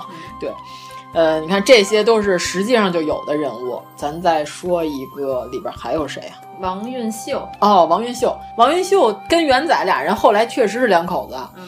但是这王云秀她嫁给元载的时候，元载还是非常落魄的一个小官儿，嗯、他们家里人就是一直就瞧不起他，还不错。按剧情里的发展，他们俩还算自由恋爱。对对对，嗯、后来人家都说元载是大唐第一 PUA 执行人，一顿操作猛如虎，直接把王云秀拿下了。不像右相一顿分析猛如虎，实际操作二百五。我觉得右相没有一件事办的靠谱的，什么玩意儿？就是老奸巨猾，我可。老奸巨猾啊！分析半天干的都是啥事儿啊？对，啊，咱们要说说他的头冠吗？哦，他的头冠是这，你看我看的时候，哟，这不是李敬训的吗？哎、我们之前说过李小孩的头冠。嗯、昨天我们去国博的时候，啊、最后王老师都饿得不行了，但是我们还是坚持去找了一下。严老师非得要看李敬训的东西，是你先提醒我来着？啊、你告诉我李敬训的项链就在楼下。对啊，我说底下历代中国古文化展那厅里头就有，后来严老师就非得要看。我们从猿人开始往前走的呀，你知道那管底有多大吗？我们走到西周的时候都快崩溃了，在这个历史长河里、啊、下商 就是走，哎哎，然后夏商，哎，差不多该到，哎呀，战国，我的妈呀，怎么还有战国、春秋？哎呦，真是。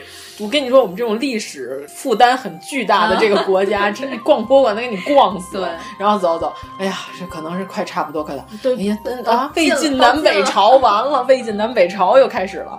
关键这一路上还有很多宝物，把 我就给吸引过去。对对，就看着看，哎，这我得看看，对，这我得盘盘。嗯、对，哎，这是司母屋顶吗？对，不是，现在叫后母后后，对，后母后屋顶。对，李园儿，嗯。哎呀，于长啊，于长啊，真是不应该这么演呀！对，然后就看到了李敬训的那条著名的波斯萨珊风格的这个大项链。对，但是有一个意外惊喜，就是大秦景教流行中国飞的拓片就在他旁边。哦，哎呀，我们得好好说说伊斯了。啊，伊斯这个大家都以为这个跑酷的波斯王子是一个逗逼，嗯、呃，他确实有其人，他是真的有这个人。大秦景教流行中国杯，这个实物在现在西安的碑林，嗯、对吧？这个实在搬不过来。这儿有一个拓片，完整拓片。昨天我们这一边看一边念，嗯、我们找哎伊斯那段在哪儿呢？旁边有一戴眼镜大哥一直 偷听，一直蹲在那儿听。真的，真的，你没看见？哦、我想这大哥看啥呢？这也不是什么好书法上来说还可以，但也不是什么优秀的书法嘛。后来我发现他在偷听咱们俩说话，啊，我们得好好来来来给大家念一念啊。这个大秦景教，这个我找到了原文啊，伊斯这一段，嗯，伊斯僧原文是记载大施主金子光禄大夫。同朔方节度副使、侍殿中监西子家沙僧伊斯，就是他是什么呢？他是金子光禄大夫，他比这银青光禄大夫什么贺知章同志此生给太子当老师，给大唐兢兢业业干了好几十年，只混上了一个银青光禄，就是金子比银青还要再高一档。就是伊斯同志到晚年在景教界是皇上给他非常高的评价。给他评了职称是到这个程度了，而且他确实就是在大唐发扬光大了景教，所以他可以穿紫袈裟，并且配这个金鱼腰带，对他也可以刷低老年卡 刷进去。对，但是你要科普一下这个景教嘛，因为可能还真的有人不知道。哦，景教是什么呢？其实就是基督教。对对对对，景教原来是基督教的聂斯托利派，嗯、聂斯托利派是在这个以弗所，就在今天的土耳其以弗所，以弗所大剧场开过一个基督教大公会。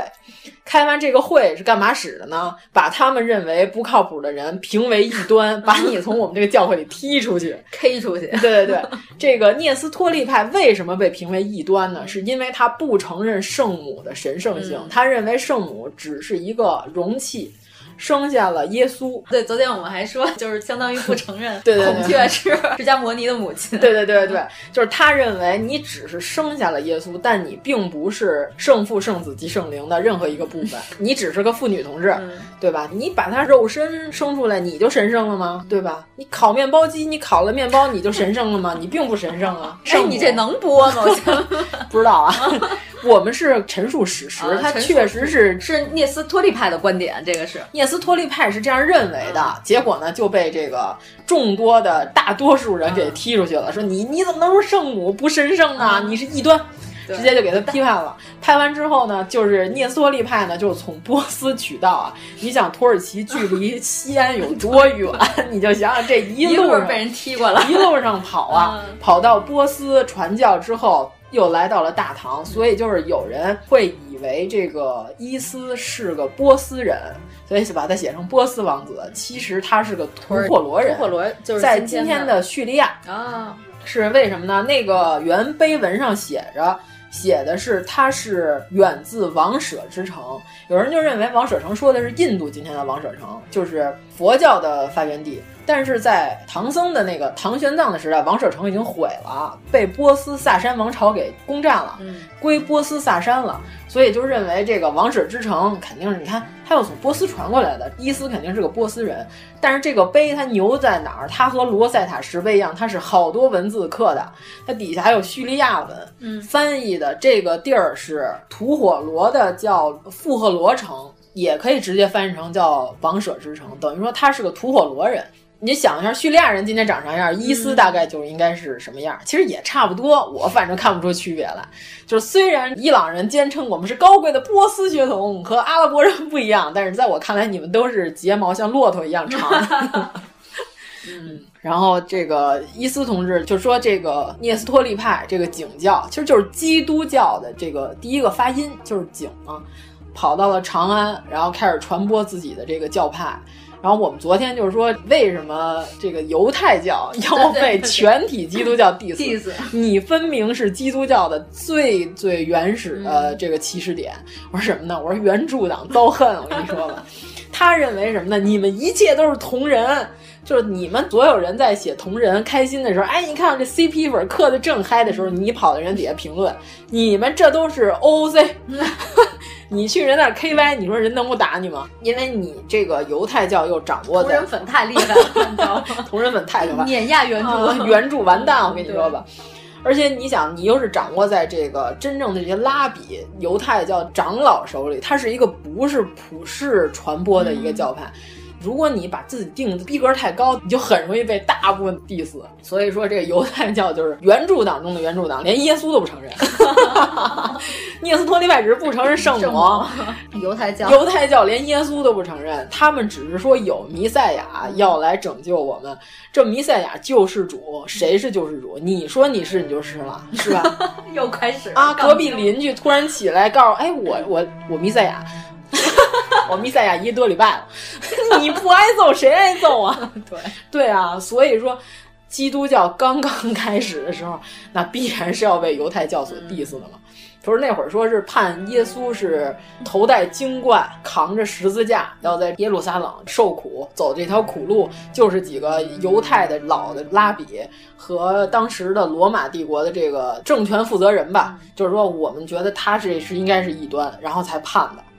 所以我觉得欧洲这个新旧教派之争啊，真的是没法说。你包括血腥玛丽，血腥玛丽那会儿不是也是吗？对，然后烧死所有的异端是吧？你要到了英国这个都铎王朝那会儿，我其实我是觉得亨利八世没有那么这个不像样，他是为了脱离罗马教廷的控制，就我要归新教。对吧？因为你这个罗马教，你老告诉君前神授，我想干点啥事儿，你都说你这皇上啊，你这不对啊！我们要代表上帝，我审判你。原著党要来了，他就是想这个国家我说了算，我要凌驾于上帝之上，我军权不用神授，我是我是神授，对吧？亨利八世是要干这件事，奇葩的，对他是个神兽。所以说，亨利八世要干这件事，我觉得他是有其政治目的的。他就是想要借结婚这由头，我要耍赖。那我有啥事儿啊？我你也没戴帽子，这事儿是不是有点太不像话了？不是，但他后来对他那几个媳妇儿也确实，就是后来是因为教廷已经完全失去了对都铎王朝皇室的控制了，他想干嘛干嘛了。就这人就已经有点疯了。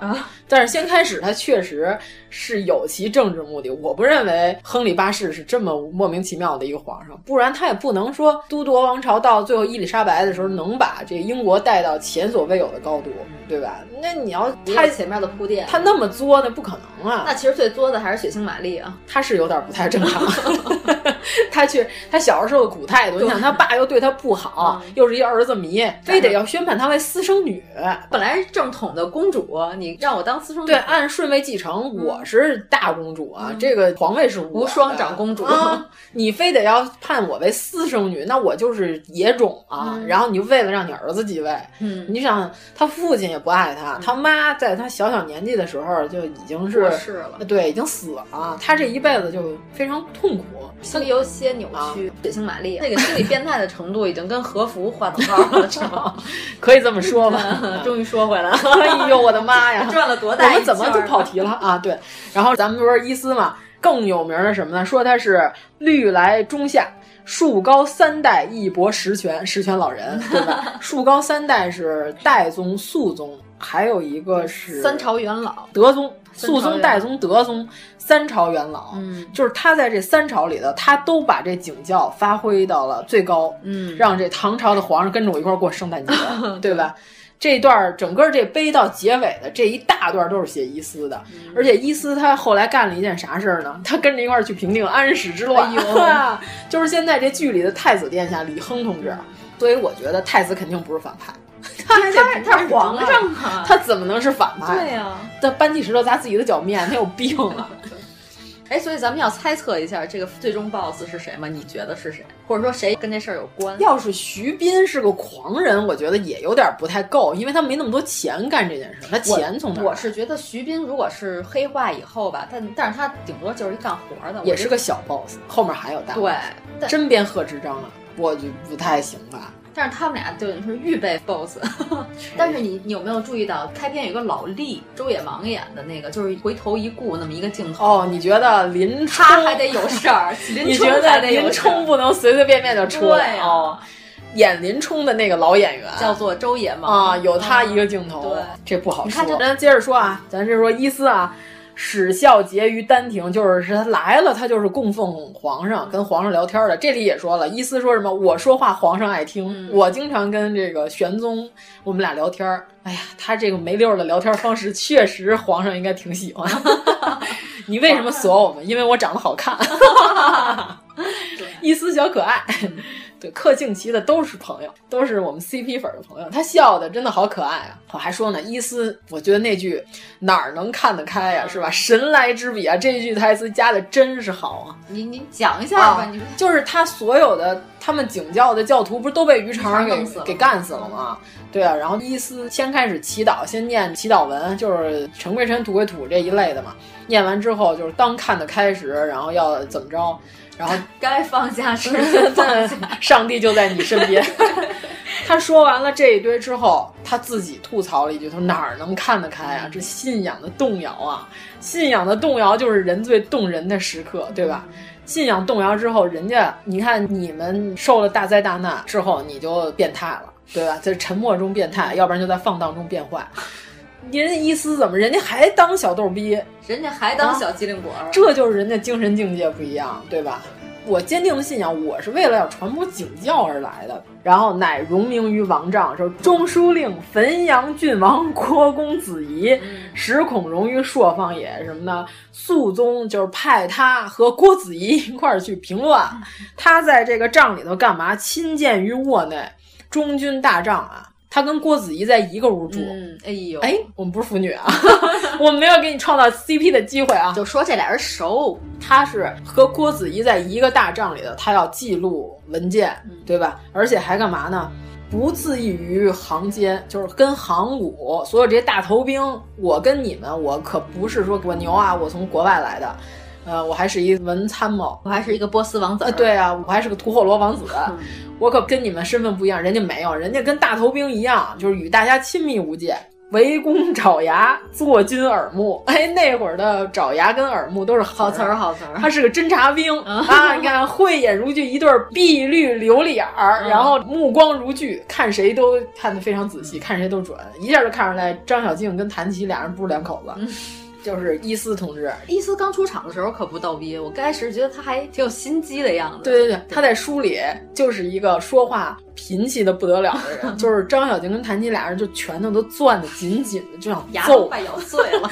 这里头有一句谭琪就说了：“嗯你只说重点，不许说前面的。”他那里老说成语，在书里特别逗，特别好玩。嗯我也不能尸位素餐，这么高级的成语。而且是能散禄赐，不积于家，就是皇上赐的东西他全都不要啊。嗯这以上这些，到时候你就看碑文里头写了，最重要的一句什么？人家是白衣景僧，哎呦，可以结婚啊！这昨天那大哥听到这段时候就走了，他可能觉得一次能结婚和他没啥关系、啊。这个黑衣景僧是，你看现在修道院的中世纪那些修士，对吧？穿的都是黑袍，这个是要供奉于上帝，将我的毕生都敬献于这个主的跟前，是不能结婚的。白衣景僧是可以行世俗婚礼的。虽然伊斯同志在长安做到这么高的宗教长老，带领所有景寺的人主持所有的这仪式。但是人家还能结婚，太了不起了，太了不起了，什么都没耽误，真是的。对啊，所有那些写同人的小姑娘们，是吧？你们好好看看伊斯，对对对好好给他写一写。这么辉煌的这个，有传言说是郭子仪后来被伊斯发展成了教徒，郭子仪信基督教，但是这个就无法考证啊。就郭子仪如此有名，有名到什么程度？他儿子醉打金枝嘛，嗯 喝多了把公主都给揍了。公主回去告跟皇上说啊，我被打了，我回娘家，我哭。皇上说打的对。哎呀，你看这郭子仪家得显赫成啥样？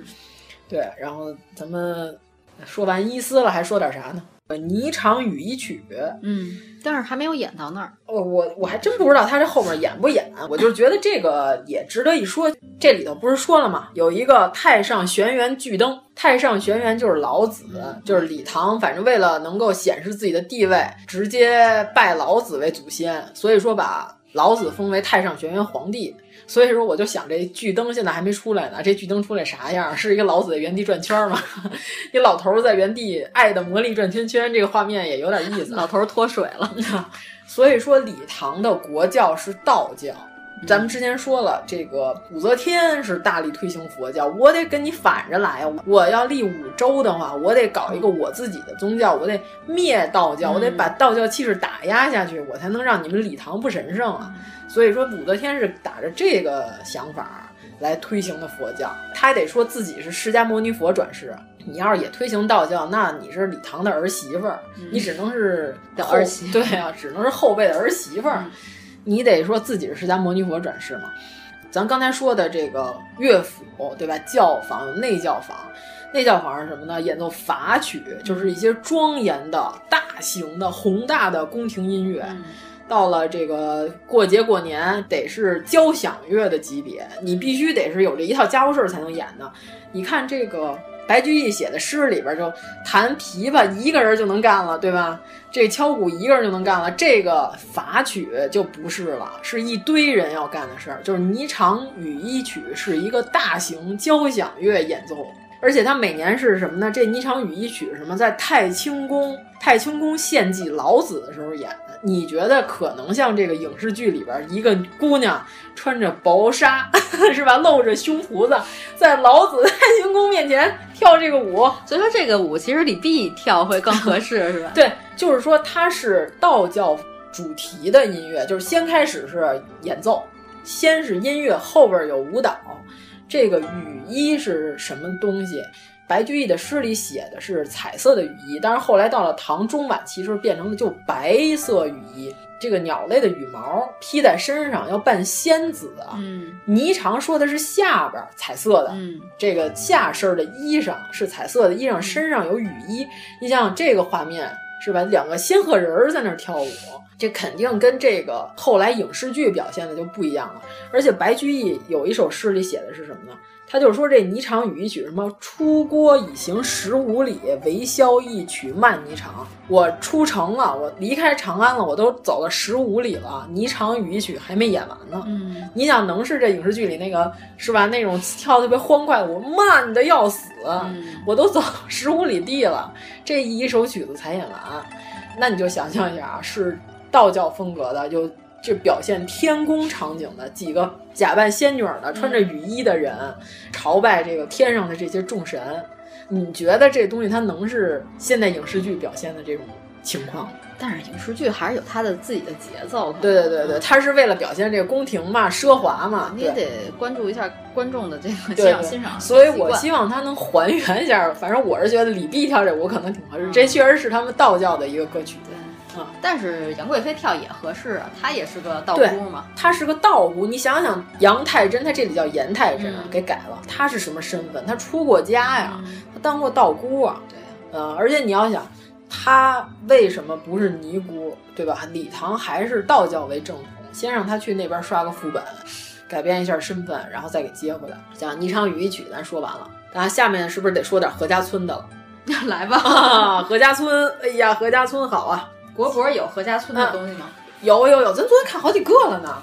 何家村是这个剧里头有事儿没事儿就被 Q，对吧？葛老也说了何家村，反正现在这个展除了新疆那个展，还有一个是亚细亚的展，嗯里头有何家村的几个宝器。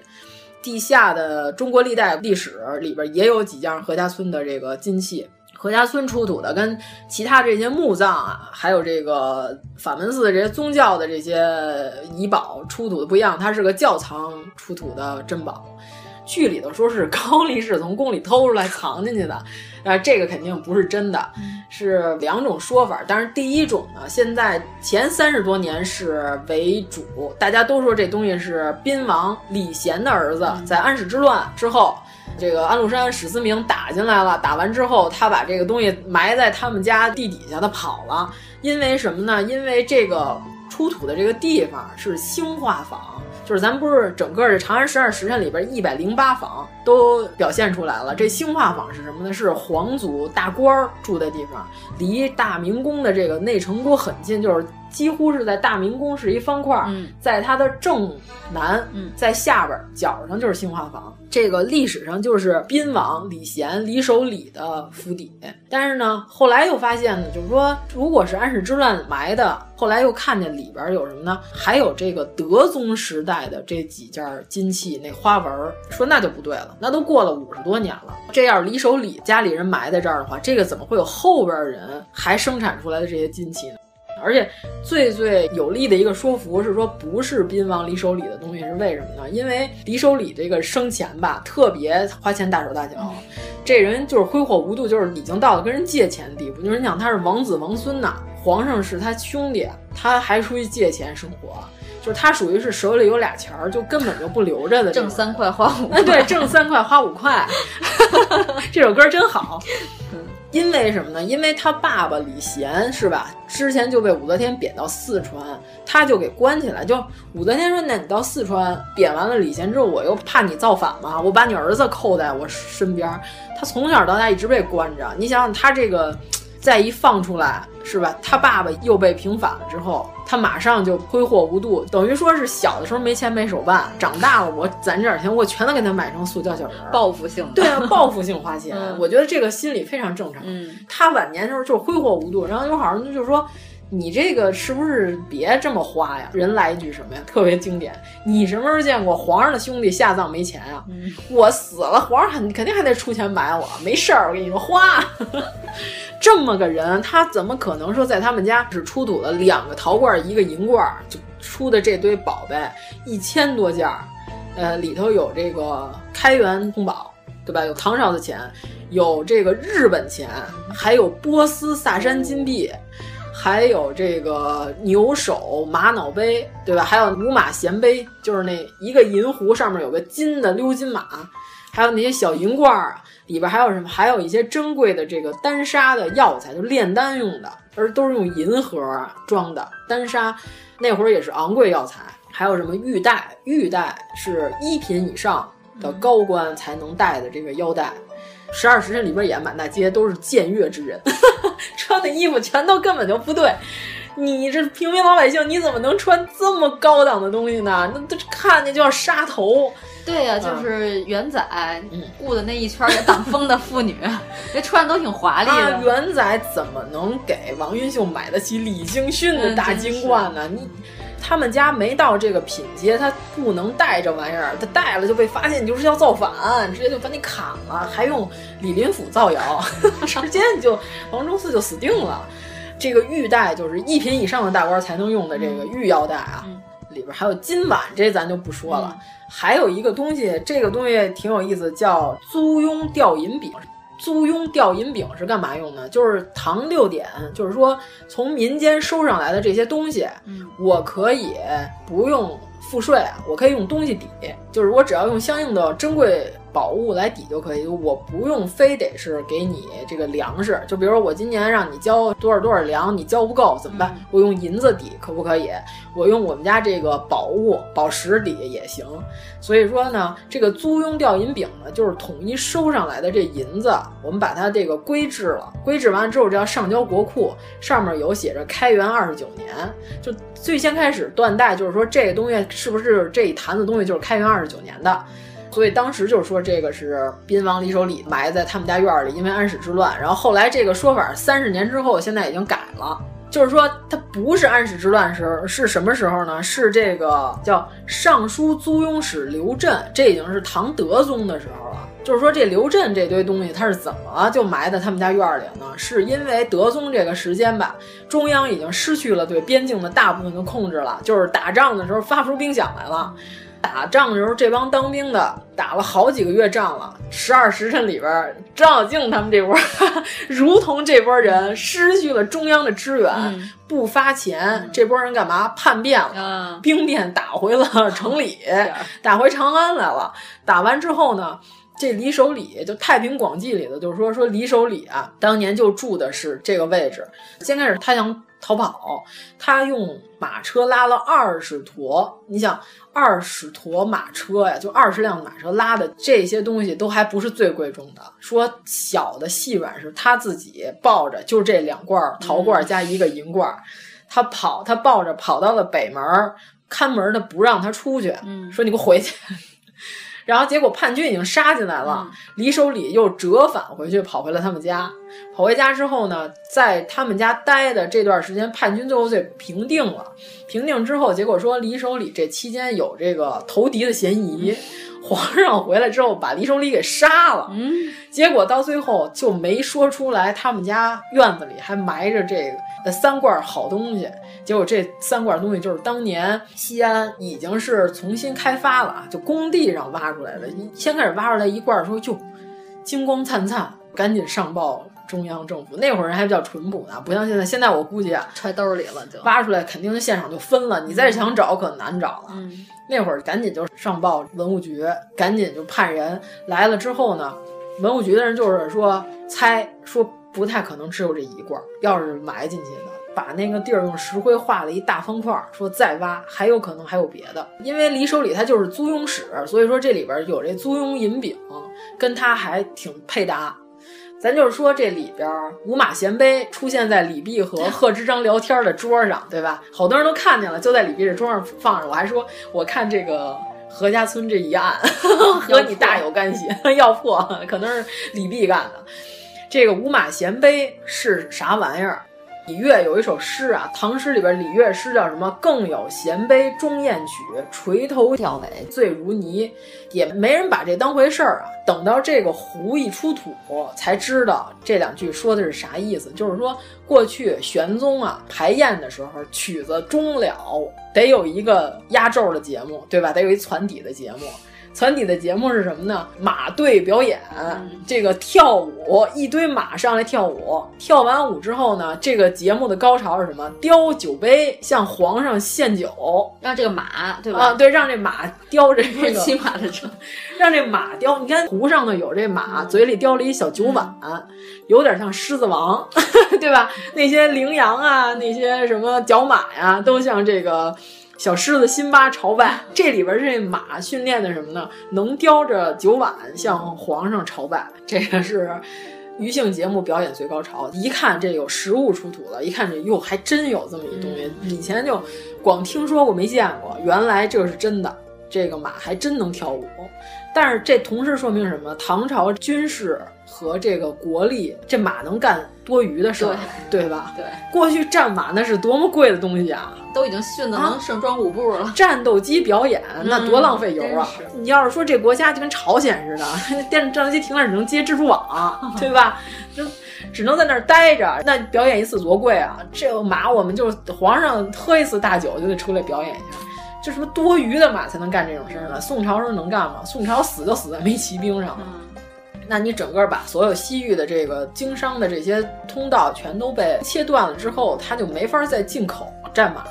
战马一进口不了，这国家就打起仗来，那就真的是吃亏啊。那马往前冲和人往前冲的能一样？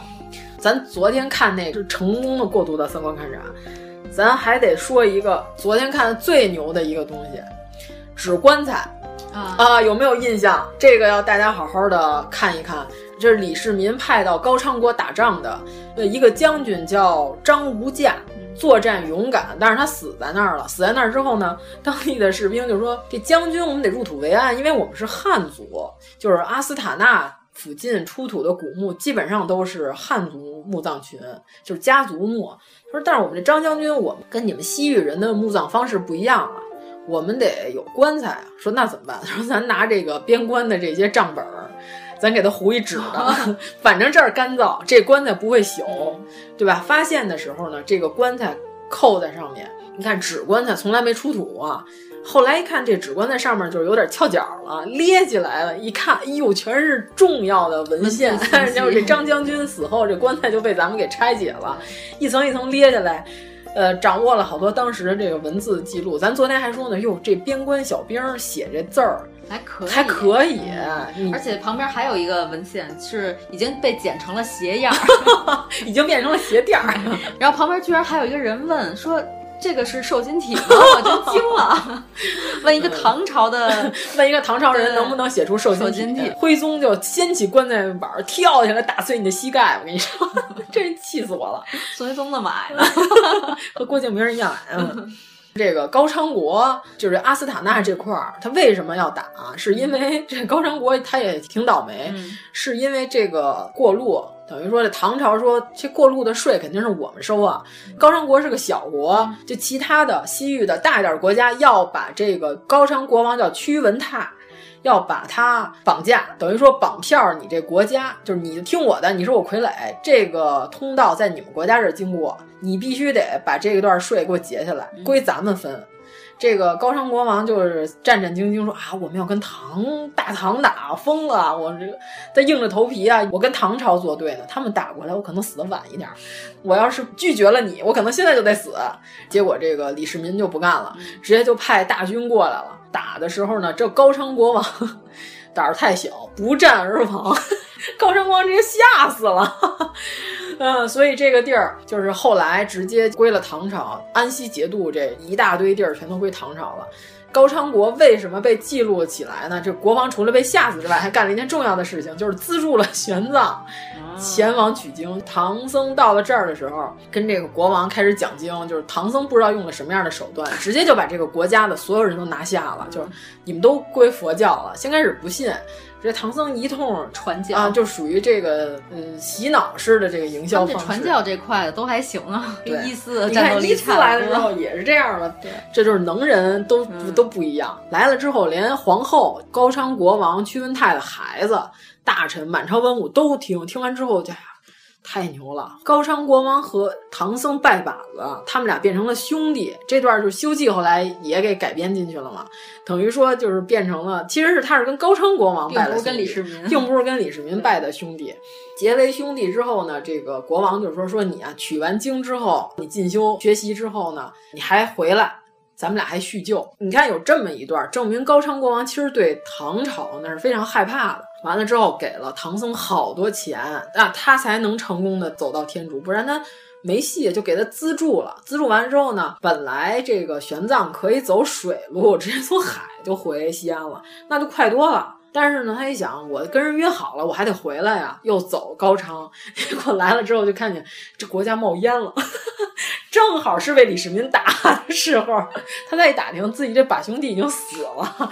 唐僧站在大漠之前，就想：哎呀，真是人生啊，无常啊，太无常了！三年之前约好了，我看他这身体还挺好，没想到死了，嗯、吓死了。所以说，这高昌国王屈文泰干的史上最有名的两件事，就是资助了唐玄奘取经，以及被吓死，被李世民派来的兵活活吓死了。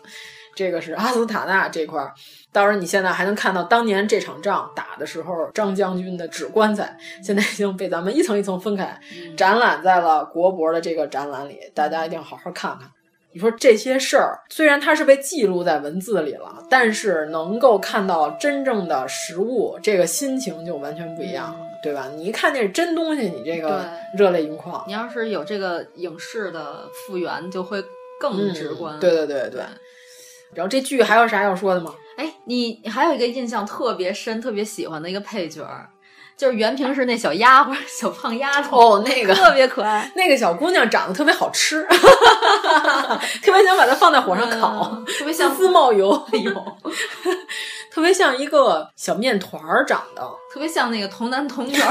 哎呀，这个小胖姑娘太好了，长得很有食欲，哎，说话也非常刻薄，噎的元仔这一愣一愣的，无所谓了。元仔，元仔正好是一个脸皮又很厚的人，对对，是大唐第一 PUA 嘛，嗯、当然不一样了。这个小姑娘演的也非常不错，嗯嗯，崔琦我早就真香了，我就是因为她跟张小静擦那个狗，她不是越擦越瞎，越擦越瞎泥呗。然后说：“你不是能闻空气中九层味道吗？你你把那狗给我。”然后李佳怡说：“哇！”然后直接给他吓得窜起来，然后俩胳膊不知道搁哪儿。我觉得这肢体简直太可爱了。不是，我觉得他特别好玩的地儿是跟赵小静一直呛火，一直呛火，然后赵小静吼他两嗓子，就是对，听懂了吗？听懂了，然后还哭着说，好可爱啊！他干了这么多蠢事儿。嗯我竟然都不生气，嗯、哎呀！你你不是说只要跟他选反的就行了吗？对，大唐第一指路明灯，只要跟崔旅帅反着走，绝对能够走到最终的胜利。他自己发微博还说呢：“今天崔某将会做出何种正确的选择？” 好可爱、啊，太逗了！哎呀，真是有灯不跟，书到卖身。哎呀，这个还行，嗯。崔琦反正是目前我最喜欢的了，除了崔琦就是伊思，伊思就别说了，人家有颜值，但是 这可长得好看，人自己在剧里都说了，这可真是没有颜值，全凭演员个人魅力让人所喜爱啊！而且还在本来就颜值不高的基础上，还给自己毁了容。对对，哎，我们这样说一个演员好吗？嗯嗯，那是化妆，化妆，化妆。确实演的不错。然后昨天我在网上还看到了一张他的，我不知道是剧照还是艺术照，穿的就是那种西装三件套，忒儿啪的那种，对对对，嗯、还挺帅的。就是和他自己比吧，什么话？和他自己比还挺帅的。反正我从今天开始，我要给蔡路打 call 了，嗯、我要支持他了。嗯。你那天不是说嘛？你写那文儿，本来想支持四字，最后支持了四口。本来想支持四字，是奔着四字来刷的剧，啊、结果最后粉上了四口。四口，就粉四口，嗯、真好，真好，哎、真好。他们家应该是七个孩子，起名字都跟白景琦他们家似的。对啊，他哥叫崔六，啊、崔六郎，他叫崔七。其实我觉得他应该是改过名字。嗯、对，我如果按原剧这么设置，估计小时候就叫崔七，嗯、然后想让自己成为大气。然后对。因为唐朝好多人名字其实就是按排位，要不然就是按地名，其实没什么正经名字，因为文化水平都低嘛，就这么叫就行。林九郎，对吧？哎呀，我觉得右相叫这么浅薄的名字确实不太合适。嗯，对他不是还说什么看李十二跳舞？其实我第一次听李十二这名字的时候，我说这不是李白的小名儿，都看李白跳舞，太难以置信了，这是什么画面？肯定特别难看。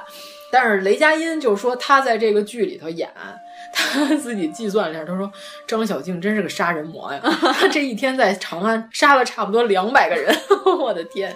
他说他杀人全是他先开始训练，就全是关节就是我要先把你的关节都废了，所以他杀人。他说你仔细看，我每跟一个人打都要有几招，没错没错，就是先把你的关节都咔咔，然后给你卸了，卸完之后再给你弄死。对，先让你放弃有生力量。所以就是武术动作指导好，动作指导叫什么？我突然想不起来 俩字儿啊。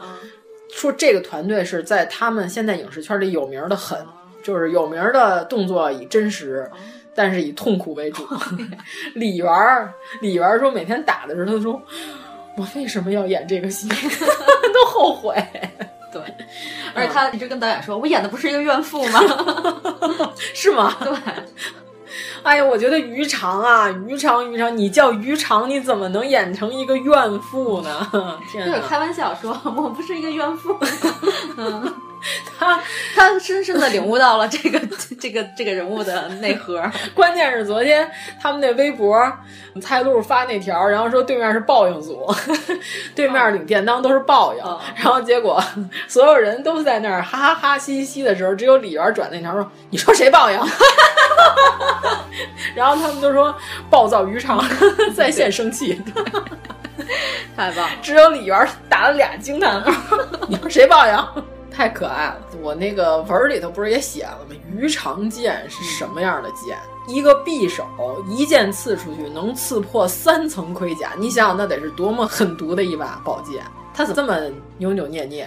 他娘了！这个人就是娘。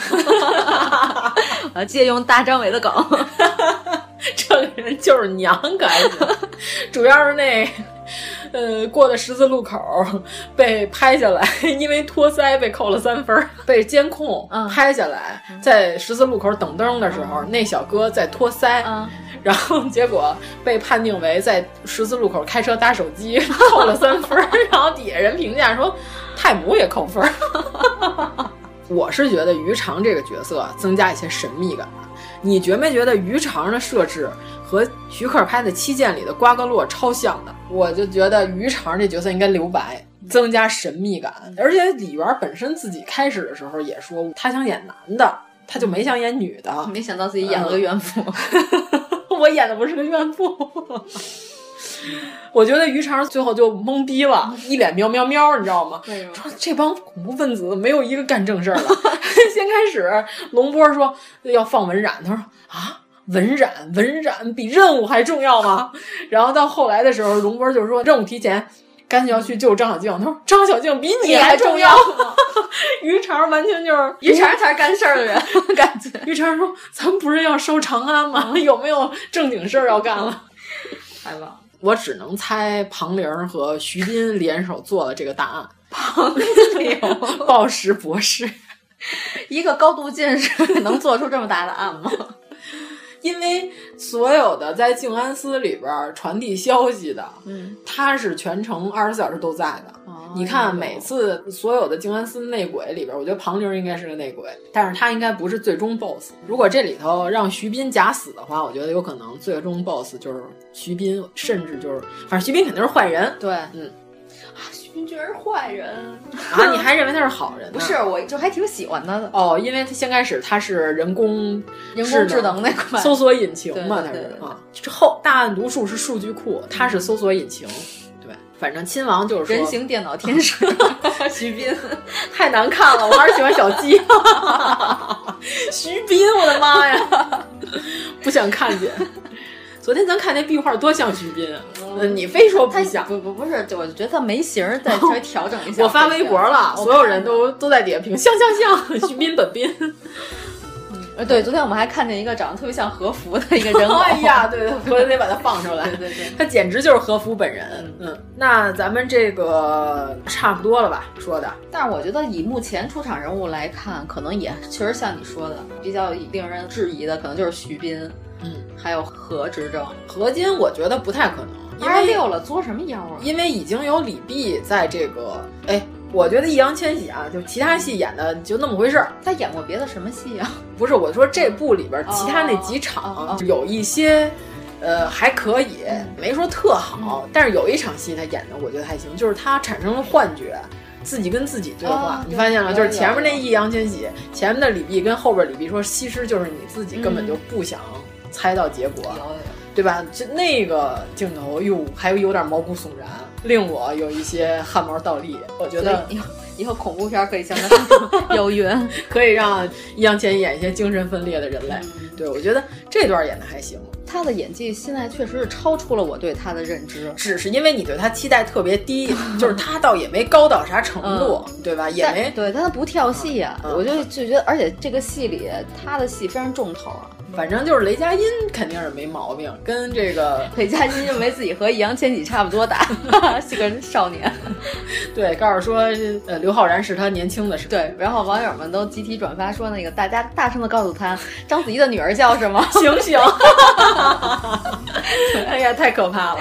呃，热依扎其实也挺好，我一直认为热依扎的戏特别好。特别，而且他很会挑本儿，对他演的戏没有特别奇怪的刺激，他演过的不多，但是都挺好，一年一部吧，差不多也就是。主要还是没有戏找，他不是说吗？谢谢大家了，特别没什么钱买热搜，好容易上一个戏，特别实诚，可爱可爱。但是他这样对对对，但是他不管是因为是主动的还是被动的，他接的戏还都不错，嗯，反正演的是很好很好。我觉得热依扎最好的那场戏是什么？她在窗户那儿跟他说“手捉狼”，更加值得我羡慕。虽然我李泌作为主人对奴隶来说对我关系特别好，但是我还是想自由。就是那块那光一打上去，感觉哇，热依扎整个人都在发光啊！好多人不是都说她穿女装是小张柏芝吗？她戴面纱一戴上，都说哟，这不是就是张柏芝年轻的时候吗？美丽又大方。对呀、啊，我觉得新疆那几个民族都挺漂亮，嗯，就是越往西边走越好看啊，美丽又大方。书里他是混血，他是半胡人，哦、嗯，而且书里头设置不太一样。他这里说他十几岁才到李泌他们家当奴隶，就是还有点反抗精神，就是老子之前尝过自由，嗯、但是书里头他是李泌的家生婢。哦、就是上一辈的奴隶生的孩子，嗯、从小我没见过自由。然后这个这个我，那这个改编可挺大的。对对对，我就是在李碧他们家长大的奴隶，就从小就在李碧身边。书里头有一句话特别逗，李碧跟谭琪说：“你可别当红福啊！”我我一看这句，对，就得当红福了，后面肯定得跟张小静跑了。哎呦，果然是跟张小静跑了。对，养的这么好的白菜，一天时间被猪给 拱，一天时间就被张小静这头猪拱走了，太可怜了。对，但是他这个 CP 大家都还都挺喜欢的。嗯，反正易烊千玺说他在这里边也设计了几场戏。谭琪不是去替张小静办事儿，给永王传话去了吗？回来的时候，李泌就有点生气了，嗯、说。我让你给我办事儿，你去给他传话去了。你今天你到底是谁的奴隶？易烊千玺自己还吐槽呢，他说：“我觉得李碧这样有点幼稚。”你还要说一下这个全剧唯一磕错 CP 的人吗？易烊千玺，我在这里有感情戏。雷佳音说：“跟谁呀、啊？我跟谭琪，你呢？” 他说：“嗯。”嗯。我这个剧绝对，哎、现在你的手不自然，不自摆了那个插手礼。对对对。哦，还有一个要吐槽的点，整个长安晚上点灯，上元节点灯竟然没有几盏中国灯啊！哎、这个让我非常失望，全是日本灯，龙骨带轮毂的这种上下双箍的这种灯。尤其是白纸的灯，在中国是绝无可能出现的。编网织的那种，那是清末时候才有的圆筒形的灯笼的灯。天宝年间的灯完全不是这样的。应该是什么样？有一个记载啊，说这个灯啊是做成了一个扎的一个大彩轮，上面还放上彩绸，上面挂了无数的这个小灯。挂完之后呢，这个轮子还能转动，感觉像一个摩天轮。说整个长安架了好几座这样的大摩天轮的灯。唐朝的灯敦煌里比较少，是那种摆的像宝塔一样，一层一层一层一层，特别辉煌，有点像灯树。而且还有铜支架灯束型的灯，哎，有点像咱们有一次看过一个青铜器，我忘了是什么年代的了，嗯、应该更早一些，不可能是唐朝的，是是一个铜树，但是是绝无可能是现在的，现在这个确确实实是日本灯，这个就是让我有一点失望。你这么重要的一个节，你这居然是满大街这个完全跟京都夏日祭 是一样的，那是真像啊，因为京都夏日祭我也去了。看过之后就感觉这个算了，就这样吧，就这样吧。就是他在衣服上是很呃假装严谨的，假装严就只能说比以前的影视剧严谨多了。呃，对，很多资料和文物并不一定适合你在这个影片里使用，所以说，其实很多观众说我们的这个片子还原很好，其实我觉得不如说是我们做了很多设计上的还原，让人觉得是还原。其实我们的片子首先是一个商业片，并不能说它是一个博物馆。如果按照博物馆的方式去还原，那么这个片子也呃基本上不会成为现在这个样子。影视剧你只要逻辑自洽，你自成体系，就不是什么大问题。咱这又不是考古片儿，是啊，你就别吹。说白了，就是，嗯，你逻辑自洽，我就这样就行。但是你别说，我们就还原了唐朝，唐朝就这样，这个只能说是你三百年来最接近唐朝的一个剧，也行。刚开始我是看哪儿觉得别扭，我是觉得街上的那些女士的毛围脖的领子，嗯，让我觉得特别不对，尤其是太子李亨披的戴兜帽的那披风，那东西是欧洲的，这中国压根儿没有。这小红帽嘛，不就是 说白了，这东西中国没有。到龙波那个帽衫、嗯、没有嘛，这都没有，这不会有的。就一个是。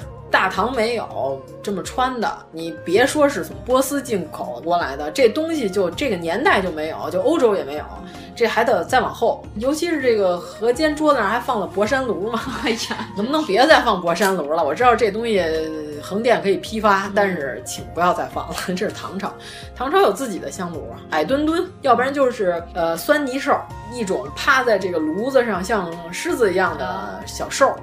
传说他特别爱闻烟，就是《龙生九子》里边有这个酸泥，他喜欢吸烟，所以就是给他搁在香炉上了。对，酸泥那俩字儿特别容易念错，会念成什么？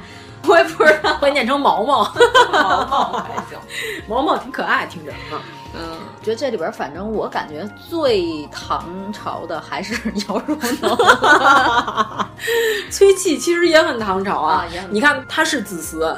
但是他自己那个自成体系，蔡路说了，他说我分析了，我这个人是笨，所有人都在弹幕里骂我，嗯说你只要不动换，你啥也不干，这事儿都成了，你一定要干。对，他说我是一根筋，但是我还有自己的信念，就我最后我觉得这件事儿我要干的是对的，我要去保护静安寺，我就得干。虽然我知道我今儿可能哥们儿折这儿了，但是我得干。这个就是唐朝人的气质，所以唐朝有好多表现，什么侠女啊，什么这些。对啊，你看那《唐传奇》里边的人，我就是说，为什么侯孝贤拍的不好？唐朝的人那是非常干脆的人，嗯、没有拖泥带水，不是拖泥，也不带水，真是。唐朝人就是干脆，我就是答应你的事儿，哥们儿就是倾家荡产，把脑袋砍下来送给你，我得给你干成了，这是唐朝人。对，不是那个答应的事儿，我从来没去办。你这结尾你是要放郑钧老师的歌吗？咱们都没说马伯庸啊。啊，新王写的好，新王自己都不知道结尾是什么。他 说我也跟你们一样，我也有点含糊。他们好多人问我，我也不知道。说导演没告诉我。曹盾跟他聊天，第一句话就问他：“你这书我能拍吗？”他说：“行。”我能改吗？我能改吗？他说行。原来如此，嗯，怪不得大家都没有关注吐槽岛的微博。嗯，你昨天给我看曹导一直在那儿吐槽，说自己吐槽自己，比如说雷佳音是个好演员，演的非常好，就是没关注我 之类的。他没关注我吧？对。反正呢，咱们结语，我就是在网上看了评价这个剧，我觉得写的最好的一段，咱们可以作为咱们这期节目的结语，就是老福特上是一个叫蝶安的人啊。他说什么呢？他说《长安十二时辰》这个片儿拍的最好的地方，不在服化道，而是拍出了中古时期的神韵。他说学我们这行的呀，很多古装电视剧都不能较真儿，很多片儿连个形儿都不像，更别说拍出时代神韵了，也就看乐呵就完了。唐朝是一个非常特别的时代，处于中古时期的末尾，上承汉魏，北朝旧制，下启宋代变革，均田制、府兵制。租庸制，就刚才咱说那租庸银饼嘛，呃，礼纺制都在慢慢解体，就是因为生产力发展起来了，就这东西肯定就是要消亡的。新的萌芽逐渐生发，捍卫北朝遗留的旧俗和好武风尚没有完全磨灭，使得唐人身上有种非常迷人的矛盾气质。执笔时是翩翩君子，上马时又成了骁勇健儿，沉迷于世俗生活和小确幸，但是也可以出随骠骑战渔阳，纵死犹闻侠骨香。他们惧怕妖鬼，信奉各路神佛，却也格外自信。有时甚至不清楚他们究竟更信神鬼，还是更信他们自身。这个就是唐代，很令人感动的是，这些迷人又矛盾的时代气质，我们都能在《长安十二时辰》这个片儿里看到。我是这么觉得，你看啊，有《水浒》，它是描写宋朝的市井，嗯，你再往前呢，都是描写那个庙堂的。对，你比如《三国》写的是庙堂，对吧？咱们再往之前的电视剧，比如说《唐明皇》，说的也是庙堂。什么大明宫？对，大明宫宫里也是没有描绘市井。对，这部剧里就描绘到这些下层的这些。对，所以他就说。这个人总结这个剧好在哪儿？他拍出了一个精气神儿，嗯、所以就特别好。嗯，我觉得这写的特别好，真的，这段看我鸡皮疙瘩都起来了。好，好，就这样吧。嗯嗯，谢谢大家。